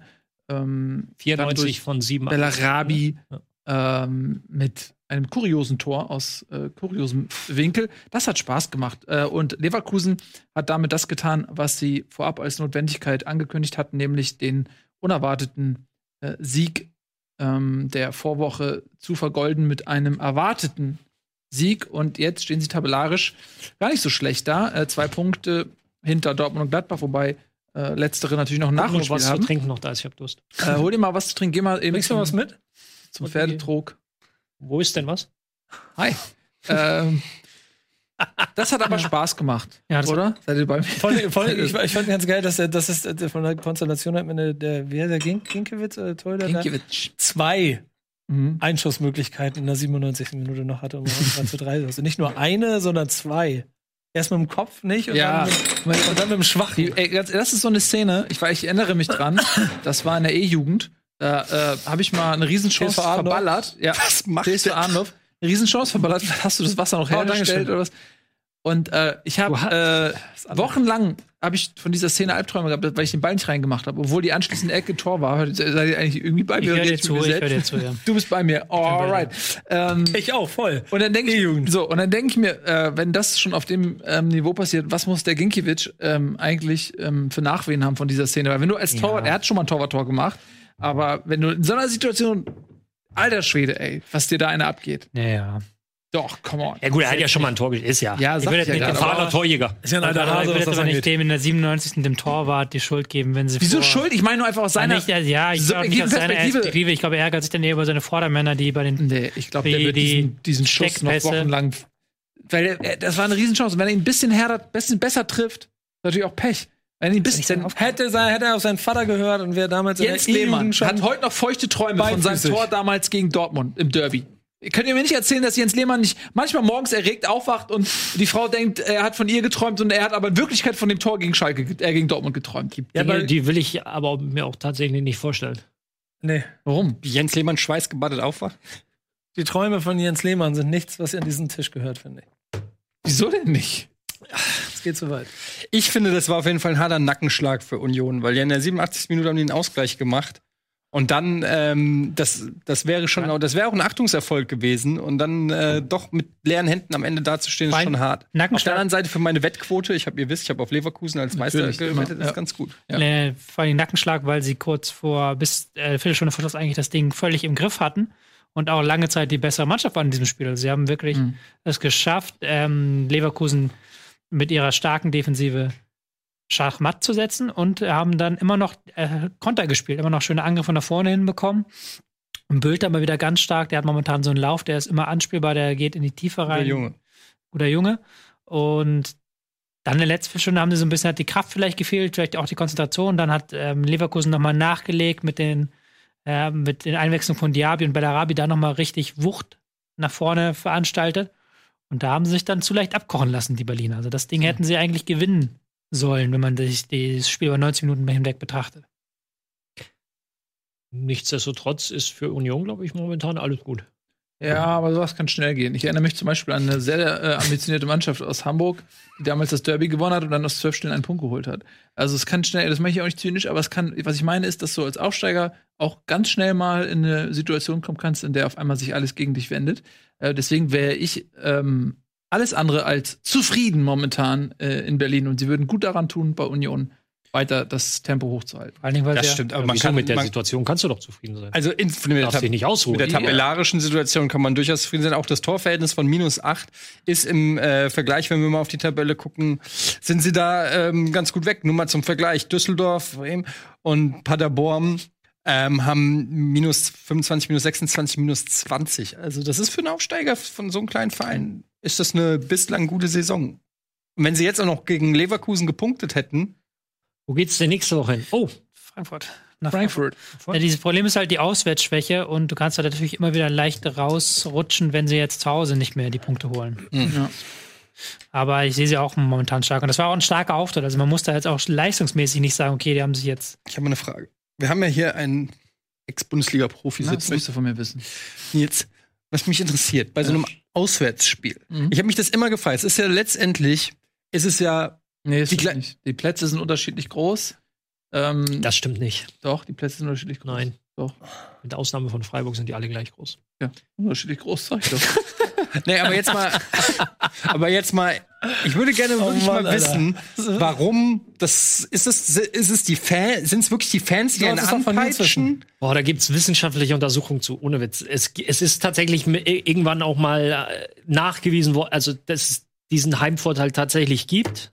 Ähm, jetzt willst du wissen, woran das liegt. Ja. Ich, Also vor allen Dingen, dass der so extrem ist. Es gibt ja viele Vereine, die wie hier jetzt Union, äh, heimstark, auswärts schwach oder auch Eintracht haben wir ja gesagt. Ähm, woran das liegt? Das muss doch irgendwie. Es ist ja die gleiche Sportart. Die können doch nicht Es ist die zu Hause Sportart. Pässe spielen können und Warum auswärts können sie keine Pässe mehr spielen. Millantor? Das ist nämlich die Frage. Gibt's doch nicht. das war mal. Ja. Ich, auch mein eigenes Gefühl war wirklich so in dem Heimstadion. Gut, ich habe natürlich, ich, oder ich habe sehr lange beim FC St. Pauli gespielt, dann bist du eh, das fühlt sich einfach. Du gehst schon auf den Platz und das fühlt sich einfach.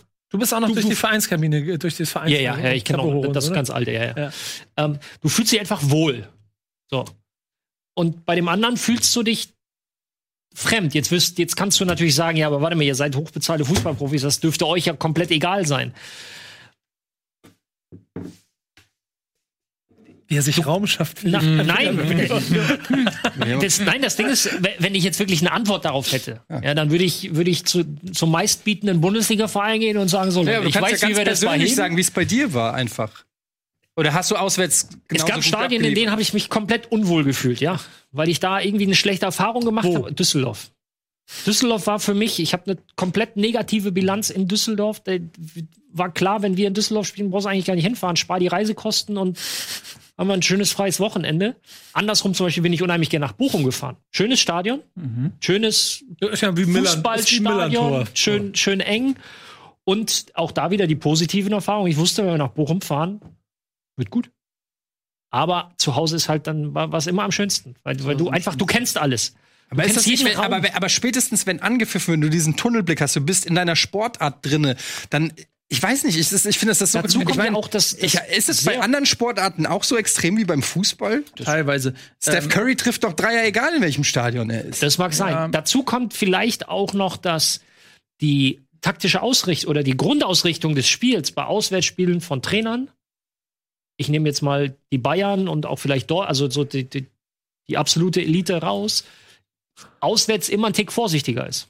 Vielleicht ich hängt's auch damit zusammen. Ich glaube, es ist eine, es ist eine ähm, äh, neurologische Geschichte.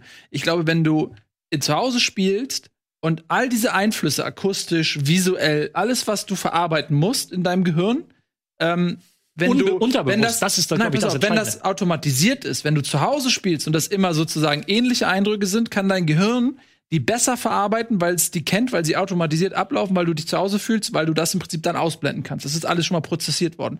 Aber wenn du auswärts spielst, sind diese ganzen Eindrücke anders, neu und dein Gehirn muss mit all diesen Eindrücken erstmal umgehen, die berechnen ähm, und die im Kopf haben, zusätzlich zum Fußballspiel, sodass du gedanklich immer ein bisschen überforderter bist, wenn du Es gibt ja immer noch ein paar weiche, Ist, jetzt- ist nicht im Cache drin. Sozusagen. Ja, es ist eine wissenschaftliche Theorie, Gibt- bitte widersprich gibt mir. ja auch noch weiche Faktoren. Zum Beispiel, wenn du gegen Bayern München spielst, wirst du nicht gerade deinen Rasen wässern zu Hause. Wohingegen Bayern München immer den Rasen wässert, wenn sie spielen, damit der Ball besser läuft für Kurzballspiel. Die Balljungen sind bei der eigenen Mannschaft dann eher hinterher, den Ball reinzuwerfen, als bei der gegnerischen Mannschaft. So, so Kleinigkeiten. oder der Rasen kann ja auch mal in einem Stadion stumpfer sein oder besser sein. Hat aber, mal einen Tag früher gemäht und dann Ja. wächst der länger und so. ja, gut, aber das gilt ja für beide Mannschaften. ja, aber du kannst es ja auf dein Spiel anpassen und der Gegner nicht. die Bayern aber genau, wenn, Ja, genau, wenn, die Bayern wenn du jetzt gegen Bayern spielst oder gegen Barca und machst halt 18 Millimeter frisch gemäht und frisch gewässert, ist doof. Und der Heimbonus geht ja auch zurück, muss man dazu sagen. Also der war Da vor genau 30 bis 40 Jahren um 10 Prozent höher, als er heute ist. Ja. Also heute ist es fast ausgeglichen, ist immer noch 40 Prozent aller Heimspiele. werden 40, gewonnen. 30. 40, 30, aber es ist nicht mehr ganz so extrem, wie es früher war. Wahrscheinlich, weil mittlerweile mehr Mannschaften einfach auch mutiger auswärts auftreten, weil sie, weil sie sich eben nicht mehr von solchen Dingen beeinflussen lassen wollen. Und ich hätte sogar die Theorie, weil der Fußball ja einfach mittlerweile für Mannschaften, die stehen, warten und kontern, wesentlich effizienter oder erfolgreicher ist, als das noch vor Jahren gewesen ist. Und auch weil viel mehr Dinge reglementiert sind. Also solche Sachen wie in den 80ern, dass du halt in die dass du in eine Gästekabine gekommen bist, die völlig verwüstet war, weil es da keine Reglementierung gab, weil das halt als Faktor gesehen wurde. Die Rasen waren total am Arsch in fast jedem Stadion. Und da hast du natürlich, wenn du deinen einen Rasen hast und die fünf und die fünf großen Krater da kennst, dann weißt du, wie du spielen musst. Und der, der nicht kennst, dann weißt du wie du spielen musst. Und wenn du halt dann durch einen Spalier an Hooligans musst, ist auch noch was anderes als heute, wo die Fans halt und das nicht so viel mit. aber, aber, du, aber, aber du, weißt, du hast ja wahrscheinlich in deiner Karriere auch die Situation gehabt, wo das Heimpublikum und dieses Heimspiel dich quasi getragen hat, aber auch Situationen, wo es dich vielleicht sogar fast erdrückt hat. Also getragen kann ich dir jetzt ganz spontan auch ein paar Spiele nennen, wo, Ja. wo wir ohne die Zuschauer das nicht gewonnen hätten. Gehemmt tatsächlich. Bei dem habe ich ja nicht gespielt. Ah, nee, Gespielt. okay. Nee, 2-2 war ich noch nicht. Ja. Gehemmt tatsächlich au- auch nicht. Ich, also das erlebst du bei St. Pauli tatsächlich relativ selten. Ich habe den größten Teil die acht Jahre bei St. Pauli gespielt und da erlebst du es aber woanders, aber, ja, ne, wo, äh, das Jahr in Mainz nicht und dann die drei Jahre in Ingolstadt. da ist nicht so ein Druck im Stadion. Nee, da hast du nicht so diesen, diesen Druck, diese Erwartungshaltung. Nee. Aber ich kann mir schon vorstellen, so wenn du, keine Ahnung, du- Dynamo Dresden bist und du spielst die Saison am 34. Spieltag und musst noch gewinnen zu Hause, sonst steigst du ab. Das kann ein Spieler schon ganz schön. Das kann, äh, das kann nicht nur beflügeln, sondern das kann dich auch, auch das kann auch bedrücken. Und ich kann jetzt zum Beispiel ein ganz, ganz konkretes Beispiel nennen. Ähm, wir haben gegen Hansa Rostock 0-2 hinten gelegen nach acht Minuten. St. Pauli Hansa Rostock ist ein sehr, sehr brisantes Duell. Ähm, die Woche vorher übrigens bei 60 München 5-1 verloren. Oder 1 zu 5 verloren. Bin in der 42. Minute ausgewechselt worden, weil äh, Herr Weil du so Stanis gut gespielt hast. Ja, genau. Weil Herr Stanislawski ein, ein, Sonderapplaus ja, schon nicht mal für nächste Woche, Samstag, äh, Freitag, ein Zeichen setzen wollte und Timo Schulz und mich in der 42. Na gut. So, und dann spielen wir zu Hause gegen Rostock, liegen 0-2 hinten, geht mit 0-2 in die Halbzeit, gewinnen am Ende 3-2. Ähm, worauf ich hinaus möchte, ist, dass ich ein paar Monate später mit einem Spieler von Rostock gesprochen habe und dann sind wir natürlich auch auf dieses Spiel gekommen und dann sagt er zu mir, Ralf, ich bin ganz ehrlich, in der zweiten Halbzeit hatten wir Angst. Wir hatten Angst vor euch und vor dem Stadion. Von uns wollte keiner mehr den Ball haben. Weil die Zuschauer am Millantor halt so eine, eine Stimmung aufgebaut haben, eine, ähm, eine, eine Atmosphäre, die eh schon geladen war, weil es gegen Rostock war, aber dann mit 0-2 hinten, dann so eine jetzt erst recht Stimmung, dass sie es geschafft haben, dass gestandene Zweitligaprofis sich haben so davon beeinflussen lassen, dass sie gar nicht mehr den Ball haben wollten. Mhm. Das schaffst du aber nicht jedes Heimspiel. Dafür ist es zu, Aber dafür ist der Peak zu sehr. Aber es kurz- ist möglich. Ich möchte ein, ein, lasse sofort, du bist sofort dran. Ich will nur einen kurz äh, auf dem Weg des, äh, des Schalls einmal zwischenreden, weil du bei beeinflussen bist. Wir lassen uns natürlich auch von den Zuschauermassen beeinflussen. Äh, wir verlängern die Sendung ein bisschen. Äh, wir machen eine halbe Stunde länger live und äh, geben uns dadurch die Zeit noch ein bisschen ausführlicher zu quatschen, weil wir einmal so in dieser Runde zusammen sind und das genießen. Ähm, für alle, die auf Bundesliga International warten, was ja in sechs Minuten beginnen würde, das äh, wird dann als äh, VOD hochgeladen auf YouTube. Also wir ersetzen jetzt quasi diese Sendung, indem wir das, diese hier verlängern. Geht dann auf den äh, YouTube-Kanal von Rocket Beans TV, da ist die Sendung hochgeladen. So, jetzt Nico, bitte, schön, Entschuldigung. Glaubt ihr, dass so eine Situation, wie sie beschreibt, dass Zweitliga gestandene Zweitliga-Profis eins kriegen, dass das auch, keine Ahnung, Barcelona gegen Liverpool im Champions League, was war das Halbfinale, Ähm, erwischt hat? Bei Barca PSG zum Beispiel, Ja. zwei Jahre zuvor, PSG auf jeden Fall. Er hatte das große Glück da zufällig, ich bin echt ganz zufällig nur in dieses Stadion gestolpert. Also die Reise war bewusst, weil ich ku einfach kurzfristig dann noch ein Ticket bekommen hatte. Ich so, komm, das schaust du dir an. Weil wenn's, wenn's irgendwo, ist denn hier los? Genau, bin ich im? Das Champions Ja, League. weil wenn es irgendwo noch hätte spannend werden können, dann halt damals bei Barca. Und bei PSG war es tatsächlich so, dass die, ähm, die waren geflasht von dem, was, was auf dem Platz, okay, da steht ja halt Messi und Co. gegenüber, aber auch von dem, was im Stadion los war. Und jetzt muss man dazu sagen, dass das äh, Camp Nou hat, hat kein Dach. Und trotzdem war es da so unfassbar laut. Und, und, Und und ja, das passiert auch diesen Profis. Und ähm, Emery hat nicht geschafft, an die Mannschaft ranzukommen, weil an dem Abend ähm, hat das Stadion das Spiel mitgewonnen. Ja, Und wisst ihr, dass mich das bei Bremen gerade fertig macht? Das, die, das Stadion steht voll hinter ich habe der es eben Mannschaft. angesprochen. Wie ist denn Bremen vor zwei Jahren in der Liga oder was Genau. vor drei Jahren? Ja, genau. Ich glaube, drei, also diese, dieser mit dieser- Kampf mit Stuttgart, wo sie am Ja. Ende mit dem, mit den, den, den, den Bus, mit der, mit der ganzen, mit 100.000 Fans in der Stadt Mhm. quasi ins Stadion bringen. Das ist der Moment, das ist der Grund, warum Bremen damals die Klasse halten hat. Ja, genau. Sehe ich ganz genauso. Und jetzt ist es immer so, dieses Stadion steht voll in der Mannschaft. Es gibt immer noch keine Kurve draußen, oder vielleicht, ich weiß nicht, aber kaum zumindest. Und wenn es ganz leise, sie stehen immer noch dahinter und trotzdem holt die Mannschaft da keine Punkte. Und ich Ja weiß gut, du nicht, kannst, du kannst als Fan nicht alles wahrscheinlich Das ist ja das, was ich sage, aber du du schaffst kannst- das- du kannst Machen die Fans da alles, was sie sein. könnten, ist Aber die Frage. Sehr schön zum Beispiel die Aktion vom HSV jetzt gegen Hannover, 15.000 Auswärtsfans in Hannover, glaube ich, habe ich gelesen. Mhm, ja. Äh, für die Zweitliga 15.000 Auswärtsfans, auch mal ein Statement. Kann man kannst mal das machen. mal machen. Und wenn du mich jetzt Kannst du auch fragst, mal jetzt, erwähnen. einfach weil weil es meine persönliche Erfahrung ist, mir fallen halt, wie gesagt, acht Jahre, das, ich weiß nicht, an die 200 Spiele für St. Pauli. Ähm, Sag mal welche. mir fallen so zweieinhalb bis drei Spiele, also, ne, so Rostock ich- ist das halbe. Rostock, nee, Rostock, dann das Heimspiel gegen Hoffenheim, Weil ein Tor geschossen hast. genau, weil, Weil du ein Tor geschossen hast. nein, nicht das, nein, nicht, Weil es ist ein glücklicher hast. Zufall, dass ich das Tor geschossen habe, aber es war wirklich so, ähm, dazu muss man sehen, wie das bei Hoffenheim damals war, ne? so Aufsteiger aus der dritten Liga und mit Hopp und Geld und so. Und Das war doch so, wie ist das nochmal ausgegangen? 3-1. 3-1, 3-1. ja, genau. Und nach 20 Minuten habe ich wirklich gedacht, dieses Spiel verlieren wir 5-0 mindestens. Weil die uns halt in allen Belangen komplett überlegen waren. Die haben uns körperlich komplett überrollt. Und auch da wieder, dieses Spiel haben die Zuschauer gewonnen, weil, weil du von außen dieses Mal diese Stimmung hattest, nee, Jungs, hier, das, das geht nicht schief. Wir brüllen euch nach vorne. Das und Hertha im Pokal damals. Nach 0-2 noch äh, 4-3 als Drittligist gegen den UEFA Cup-Teilnehmer. Auch das wäre ohne die, die Zuschauer ähm, in einem normal, in normalen Stadion, wenn, wenn der UEFA Cup-Teilnehmer 2-0 beim Drittligisten führt, ist die Frage, ob es dann 4 oder 5-0 ausgeht. Und aber nochmal, das sind drei Stück. Vielleicht, wenn ich jetzt länger nachdenke, fällt mir ein viertes ein in acht Jahren. Also das ist nicht so, auch, auch, auch äh, ähm, Stadien oder Zuschauer können das nicht regelmäßig machen. Wenn Bremen das äh, nur ein halbes Jahr später nochmal probiert hätte, de- der Effekt wäre nicht derselbe Genau. gewesen. Ja. So, du kannst es jetzt vielleicht nochmal am letzten Spieltag versuchen, aber ob die Mannschaft dann so getragen wird, wie, wie sie es vor, vor zwei oder drei Jahren war, weiß ich nicht. Aber jetzt mal kriegen wir die Kurve zu der, zu der Ausgangsfrage mit dem Heimbonus. Tobi hat ja schon gesagt, es verlagert sich. Ich weiß gar nicht mehr, worüber wir gesprochen haben. Also erstmal glaube ich, ist, sowas ist sehr erschöpfend. Äh, Ja. Dauerhafter Abstiegskampf geht so an, äh, an die mit mentale Belastbarkeit. Ähm, Hauke würde dir direkt einen Malus geben, wenn es ein Pen und Paper wäre. Äh, und deswegen glaube ich auch nicht, dass du das jedes Jahr, diesen Kraftakt ähm, erneuern kannst. Äh, nee, das nee, letztes Jahr sind wir ja aber, einer in Europa gewesen, insofern. Ja, ja, ihr wart- habt Europa erobert, Sturm. Erschnupp- angeschnuppert. Genau. Äh, aber Entschuldigung. Du wolltest gerade zurück auf was? nee, auf auf, das dieses, Spiel. auf das Ding mit dem, Wir mit sind dem auf die, ich hatte die Frage gestellt, äh, warum es überhaupt äh, Warum es den gibt. Auswärtsschwäche gibt in dem Sinne. So.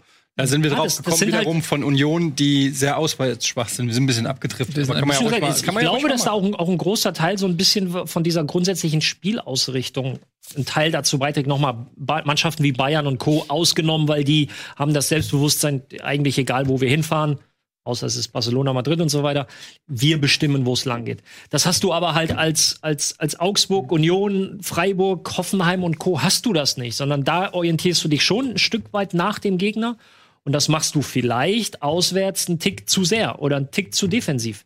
Ist jetzt natürlich ganz leicht gesagt. Man könnte ja sagen, ja, dann macht's doch einfach nicht. Aber ganz so leicht ist es halt dann doch nicht. Gut, lass uns noch mal, äh, weil wir äh, jetzt den Luxus haben, ein bisschen mehr Zeit zu haben, trotzdem auch noch ähm, über die anderen Spiele ein bisschen sprechen. Lass uns im Titelkampf noch verbleiben, solange es irgendwie geht. Und es kombinieren mit ein bisschen Abstiegskampf Köln zu Hause gegen München. Und da Können wir ja so schnell machen, wie es Spiel war. Oder? Naja, muss man nicht, weil ich finde, da gab es schon auch noch einen interessanten Aspekt. Ähm, die Frage nämlich, inwiefern Bayern sich weiterentwickelt hat oder sich von alten, ähm, geheilt geglaubten Krankheiten nochmal eingeholt sieht, weil die erste Halbzeit, und das hat man oft auch in der letzten Saison gesehen, auch unter Kovac eben, dass sie so dominant waren, den Gegner richtig erdrückt haben, 4-0 führen, auch höher führen können, und dann aber in der Situation sind, dass Köln auf einmal zurückkommt, zu Chancen kommt, zu Toren kommt.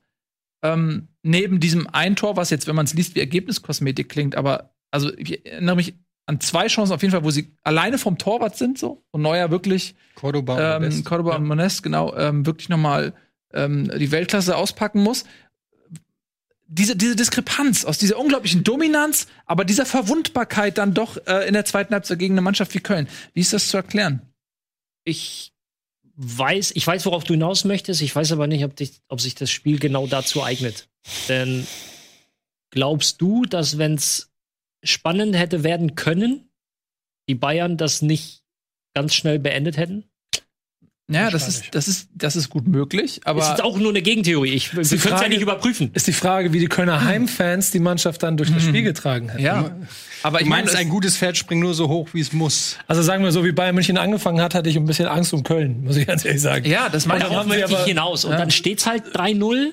Dann haben sie Ja, vier Gänge du das zurückgeschaltet. Nötigste. Und das Nötigste ist hier aber auch, dass du einen Manuel Neuer hinten drin hast, der halt genau das nicht passieren lässt. Ich glaube, was da schon mit hineinspielt, ist, dass es ja nicht nur am Einspiel sich handelt, wo es nach der Halbzeit so einen Einbruch gab, sondern das zählt sich jetzt durch mehrere Spiele bei den Bayern. Aber die spielen ja bisher auch jedes Mal gut. Die gewinnen jedes Mal, aber sie sind nicht jedes Das Mal ich ja fragen. nicht Wo jedes ist denn Mal jetzt gut. der, wie, Du hast es gegen Leipzig zum Beispiel gehabt, wo sie auch äh, am Anfang ganz klar eine äh, Klasse besser waren und dann zum Ende hin glücklich ähm, sein mussten, dass sie das Spiel nicht noch verlieren, wenn ein Timo Werner seine hundertprozentige reinmacht, als Beispiel. Ähm, und du hast es im Pokal gehabt gegen Hoffenheim, äh, nächstes Beispiel, was mir jetzt spontan Mhm. einfällt, was sie fast noch vergeigt hätten nach, glaube ich, auch 4-1-Führung oder so. Ähm, und dass es halt unter Kovac auch ein Problem war, ähm, wie damals zum Beispiel das Spiel gegen Dortmund, wo sie auch am Anfang so unglaublich dominant waren und dann am Ende hin noch verkackt haben. Also ich meine, das ist schon etwas, was man häufiger sieht bei den Bayern. Und jetzt im Köln-Spiel, und daher gebe ich dir recht, das ist vielleicht nicht das beste Beispiel, wirkt es noch relativ beherrschbar. Ähm, aber auf der anderen Seite scheint es mir auch keine, mh, kein einzelnes Phänomen zu sein, dass das bei den Die Bayern Zeit, so ist. dass sie so ein Ding halt über 90 Minuten weggerockt haben, ist ja auch noch nicht so viele Jahre her. Und da sind auch noch viele Spieler davon aus dieser Zeit da. Da haben Das sie ja dann aber, entschuldige, dass ich dir ins Wort falle, aber dann haben sie nicht bei 3-0 aufgehört. Dann haben sie beim 5-0 Ja, haben aufgehört. sie bei 5 noch eben. Und dann ist es komplett gegessen, das Thema, das Spiel. Und da ist halt, das ist das, was mir noch ein Fragezeichen hat, wenn es halt wirklich ein Gegner dann mal wirklich ausnutzt, ob sie dann wieder den Schalter umlegen können von Verwaltungsmodus wieder zu auf Angriffsmodus. Aber es hängt ja sicherlich auch damit zusammen, dass sie einfach auch immer noch sehr offensiv spielen. Also wenn du dir anguckst, wie auch ein Davies dann am Ende noch nach vorne rennt oder so, und wenn du dann halt einen Ballverlust hast, dann schafft es halt auch mal ein Verein wie Köln, dann schnell einen Konter einfach zu spielen. Auch die äh, Torchance von Cordoba war, glaube ich, was war das, so ein komischer Pressschlag oder so, der ihm da vor den Füßen landet oder so. Also das sind dann auch so Situationen, ähm, die zwar zu hundertprozentigen Chancen führen, aber ähm, ich, also vielleicht ist es auch wirklich ein schlechtes Beispiel, aber die, die Bayern spielen ja schon auch immer noch Vollgas nach vorne. Die sagen ja nicht bei 4-0 oder dann so, so, und jetzt ziehen wir uns mal alle ein bisschen zurück, wobei Hansi Flick defensiv gewechselt hat. Also hat, äh, glaube ich, äh, hier Herna Hernandez reingebracht Mhm. und Tolisso. Mhm. Goretzka noch, aber also ist jetzt nicht so, dass er da groß Hat nachgelegt gar nicht gespielt, ja. aber trotzdem äh, haben sich alle halt nach vorne orientiert. Wenn dann der Ball, wenn dann Ball verlierst, kann es halt auch mal gefährlich werden. Diesen Verwaltungsmodus hatten sie schon mal besser drauf, sagen Ja. wir es so. Diesen Angriffsmodus haben sie wieder drauf, den haben sie aber unter Kovac verloren gehabt. Das haben sie wieder drauf, dass sie den Gegner in der ersten Halbzeit komplett hinten eindrücken. Aber diesen Verwaltungsmodus, der ist noch nicht wieder drin in dem Verein. Oder du musst halt diese Drangphase noch konsequenter nutzen und dann wirklich das vierte und fünfte oder das, mindestens das vierte machen. Und dann, Chancen dafür waren da in der Ja. ersten Halbzeit. ja, deswegen hatte Nico ja auch ein bisschen Angst um Köln zwischendurch. Ja, das hätte auch richtig nach hinten losgehen können, wenn die Bayern 90 Minuten Bock haben. Ähm, ja, aber die sind offensichtlich wieder auch an einem Punkt, wo sie sich so ein bisschen äh, sicher fühlen, wo vielleicht auch, weiß nicht, ob der Konkurrenzkampf da auch so ein bisschen fehlt oder so, dass die Leute sich auch ihrer Sache zu sicher sind, ähm, dass sie dann aufhören, Hm. Gas zu geben. Ich glaube, wenn zum Beispiel so ein Continuo kommt, ähm, für die zweite Halbzeit, der hat keinen Bock zu verwalten. So, der will noch mal was zeigen. Ja, gut, der kam auch gegen Leipzig fast, glaube ich, ins Spiel und hat auch nicht viel gezeigt. Das Ja, aber es ist ein Unterschied, ob du bei einem Angebot, 0-0 kommst äh, gegen den direkten Konkurrenten, Ja, äh, wo du hoch konzentriert bist und jeder Fehler entscheidend ist, oder ob du bei einem äh, 4-0 kommst oder so und Bock hast, noch ein bisschen äh, als Brasilianer rumzuzaubern und, und ein paar Tore zu schießen. Das meine ich. Ähm, wir sind ja beim Thema Ich habe Verwaltungsmodus. gehört, dass Coutinho nur noch die Hälfte kostet jetzt. ähm, innerhalb das wird immer weniger. Ich glaube, die Bayern drücken den Preis innerhalb einfach. seiner Se- einer Saison seinen Preis halbiert. Ist Ja. auch nicht schlecht. Das äh, ist auch nicht so schlecht tatsächlich, ja. Ähm, okay, aber ich glaube, dass das äh, für Köln genauso wenig ein Maßstab war, gegen die Bayern zu verlieren, wie gegen Dortmund zu verlieren. Da hast du halt einfach, wenn die jeweiligen Gegner ernst machen, leider mit dem Kader auch nicht viel ähm, Spielraum. Und ähm, Köln wird weiter, denke ich, daran arbeiten, den Klassenhalt so früh wie möglich dingfest zu machen. Ganz interessant übrigens auf The Zone bei den Kollegen. Da läuft ja auch diese Doku. Ich habe tatsächlich noch nicht reingeguckt, nur den Teaser. Aber da gibt es so eine 24-7 heißt die, glaube ich. Doku über Köln. Wen das interessiert, ähm, gibt es so ein paar Einblicke. Ich weiß nicht ähm, genau, wie gut die ist. Aber, Äh, sie ist äh, äh, richtig gut. ja? Ja. Okay. Ich habe nämlich noch nicht reingeguckt, aber äh, Ich auch nicht. für alle, die es interessiert. ja, du musst es ja eh aus deiner Loyalität heraus jetzt natürlich machen. Okay, Leute. Äh, Fortuna Düsseldorf gegen Mönchengladbach. Ähm, Das war ein schönes Spiel. das war auch ein schönes Spiel, ja. Erzähl doch mal. Ähm, ja, ähm, auch hier ein Ergebnis, das ein bisschen höher klingt, als, äh, als es vielleicht hätte sein müssen. Gerade die erste Halbzeit war Düsseldorf gar nicht so schlecht. Ähm, ist dann aus. ist Da übrigens wieder, Ja, auswärts heim. Auswärts gehst du anders an die Sache ran. Richtest dich sehr nach dem Gegner. Und in der Halbzeit hat sich die Mannschaft mit Marco zusammengesetzt. Mhm. Und hat gesagt, nee, lass mal bitte das spielen, wo, worin wir uns einfach wohler fühlen. Und dann waren die Gladbacher deutlich besser. ja, also das würde mich auch interessieren, was, was dann auch Tobi sagt, warum äh, Düsseldorf so in der zweiten Halbzeit so komplett dann ähm, auch äh, auseinandergefallen ist. War dann natürlich auch eine gute Leistung von Gladbach, muss man einfach auch sagen. Ähm, wenn die Offensive von Gladbach mal so richtig anläuft, dann ist es auch schwer. Aber ähm, es war nicht abzusehen. Nach der ersten Halbzeit habe ich gedacht, äh, das, das war eigentlich. Es ist eigentlich ein bisschen schade für Düsseldorf, dass sie sich, dass sie, äh, naja gut, aber aus, Ja. aus, aus objektiver Sicht schon, ähm, dass sie sich da so abschlachten lassen dann noch. Ich fand nicht, dass wir auseinandergefallen sind so richtig. Nee? Also, am, Ende, am Ende war Gladbach dann überlegen, haben sie auch dann zu Ende spielen können, die jeweiligen Konterangriffe. Aber ich fand schon, dass Düsseldorf es noch probiert hat und dass die jetzt nicht gerade Gladbach beim Spielstand von 1 zu 2 auseinanderspielen in der aktuellen Situation, ist auch klar.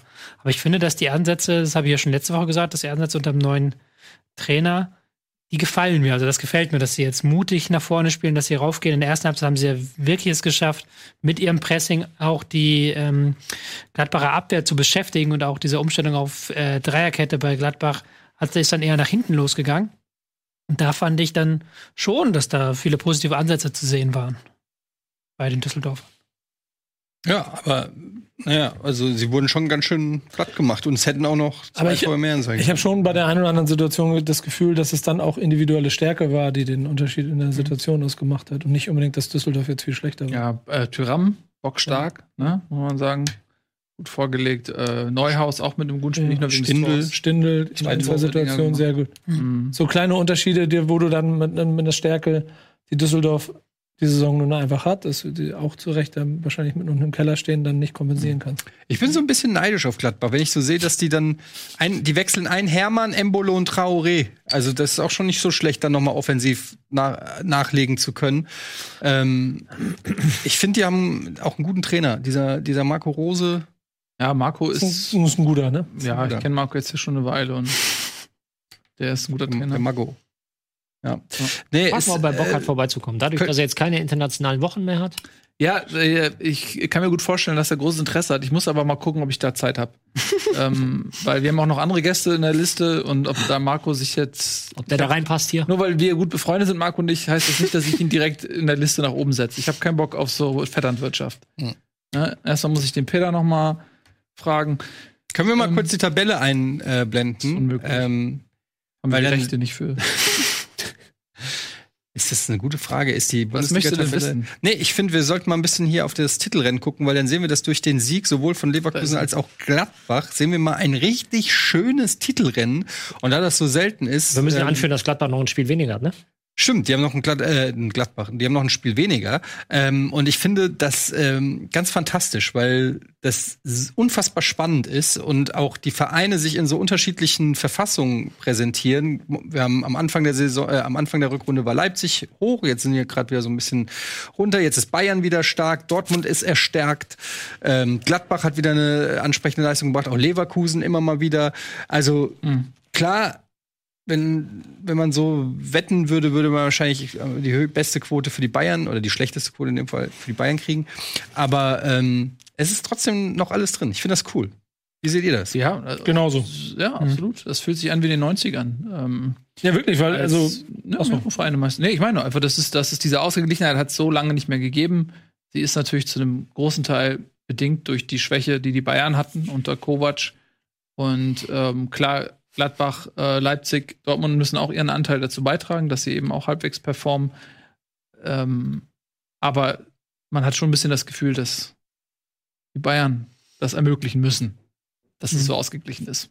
ja, wenn du, wenn du nach 22 Spielen nur 14 gewonnen hast, ist für Bayern ja wirklich eine sehr schlechte Saison. Ja, das ist also, die erholen sich immer noch von den Punkten, die sie im ersten Saisondrittel Genau. liegen lassen. Sechs Ähm, mehr wären wahrscheinlich so Satz und dann wäre es halt jetzt schon eine klare Sache. Ja.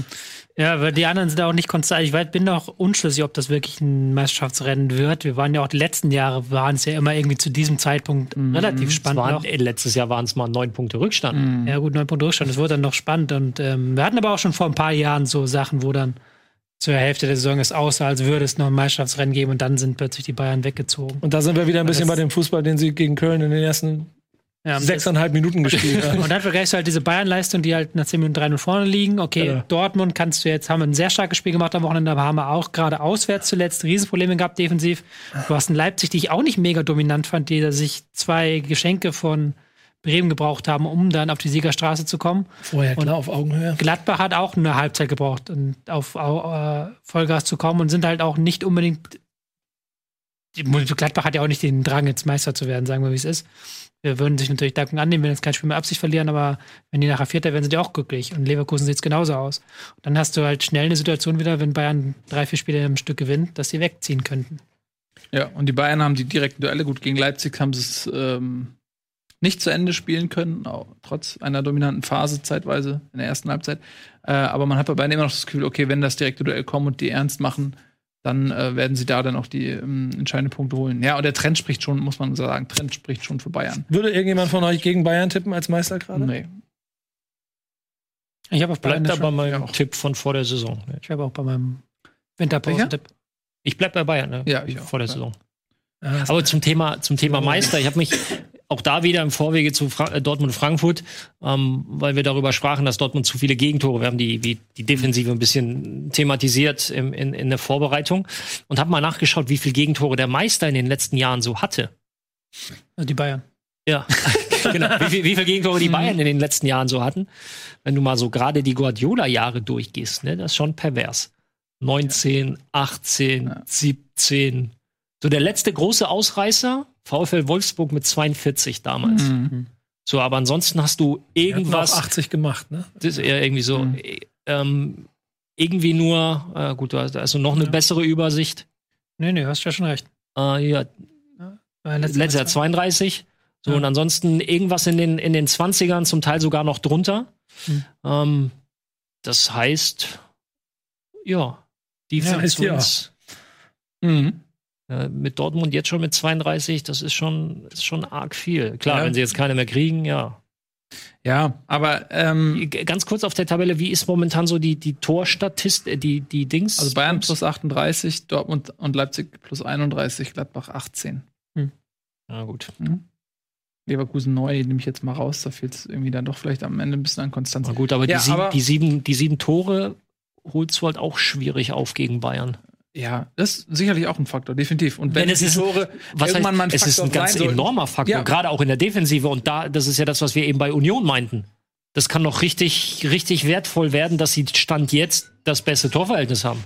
In der zweiten, in der unteren Saisonhälfte, äh, ähm, Entschuldigung, Tabellenhälfte. Na klar. Also ich meine, wenn die Bayern, wenn das Torverhältnis ein Faktor werden sollte, dann werden die Bayern auch nicht vom Gas geben, äh, gehen in solchen Situationen wie jetzt gegen Köln. Vermutlich. Also sagen wir mal so, Ähm, wenn Dortmund die vier Punkte auf Bayern auch aufholt, dann haben sie auch das Torverhältnis aufgeholt. Was? Wenn Dortmund die Punkte auf Ja. Bayern noch Nee, finde ich. das ehrlich, Torverhältnis also guck mal, du Ja. gewinnst das Ja Ding. gut, das würde heißen, dass Bayern auch verlieren muss. ja, genau, sie müssen ja einmal verlieren. Ja, aber die Einmal verlieren ja auch unentschieden nicht 4-0 oder so, ne? Nee, aber, aber wenn Dortmund 6-0 gewinnt, dann haben sie es aufgeholt. Ja.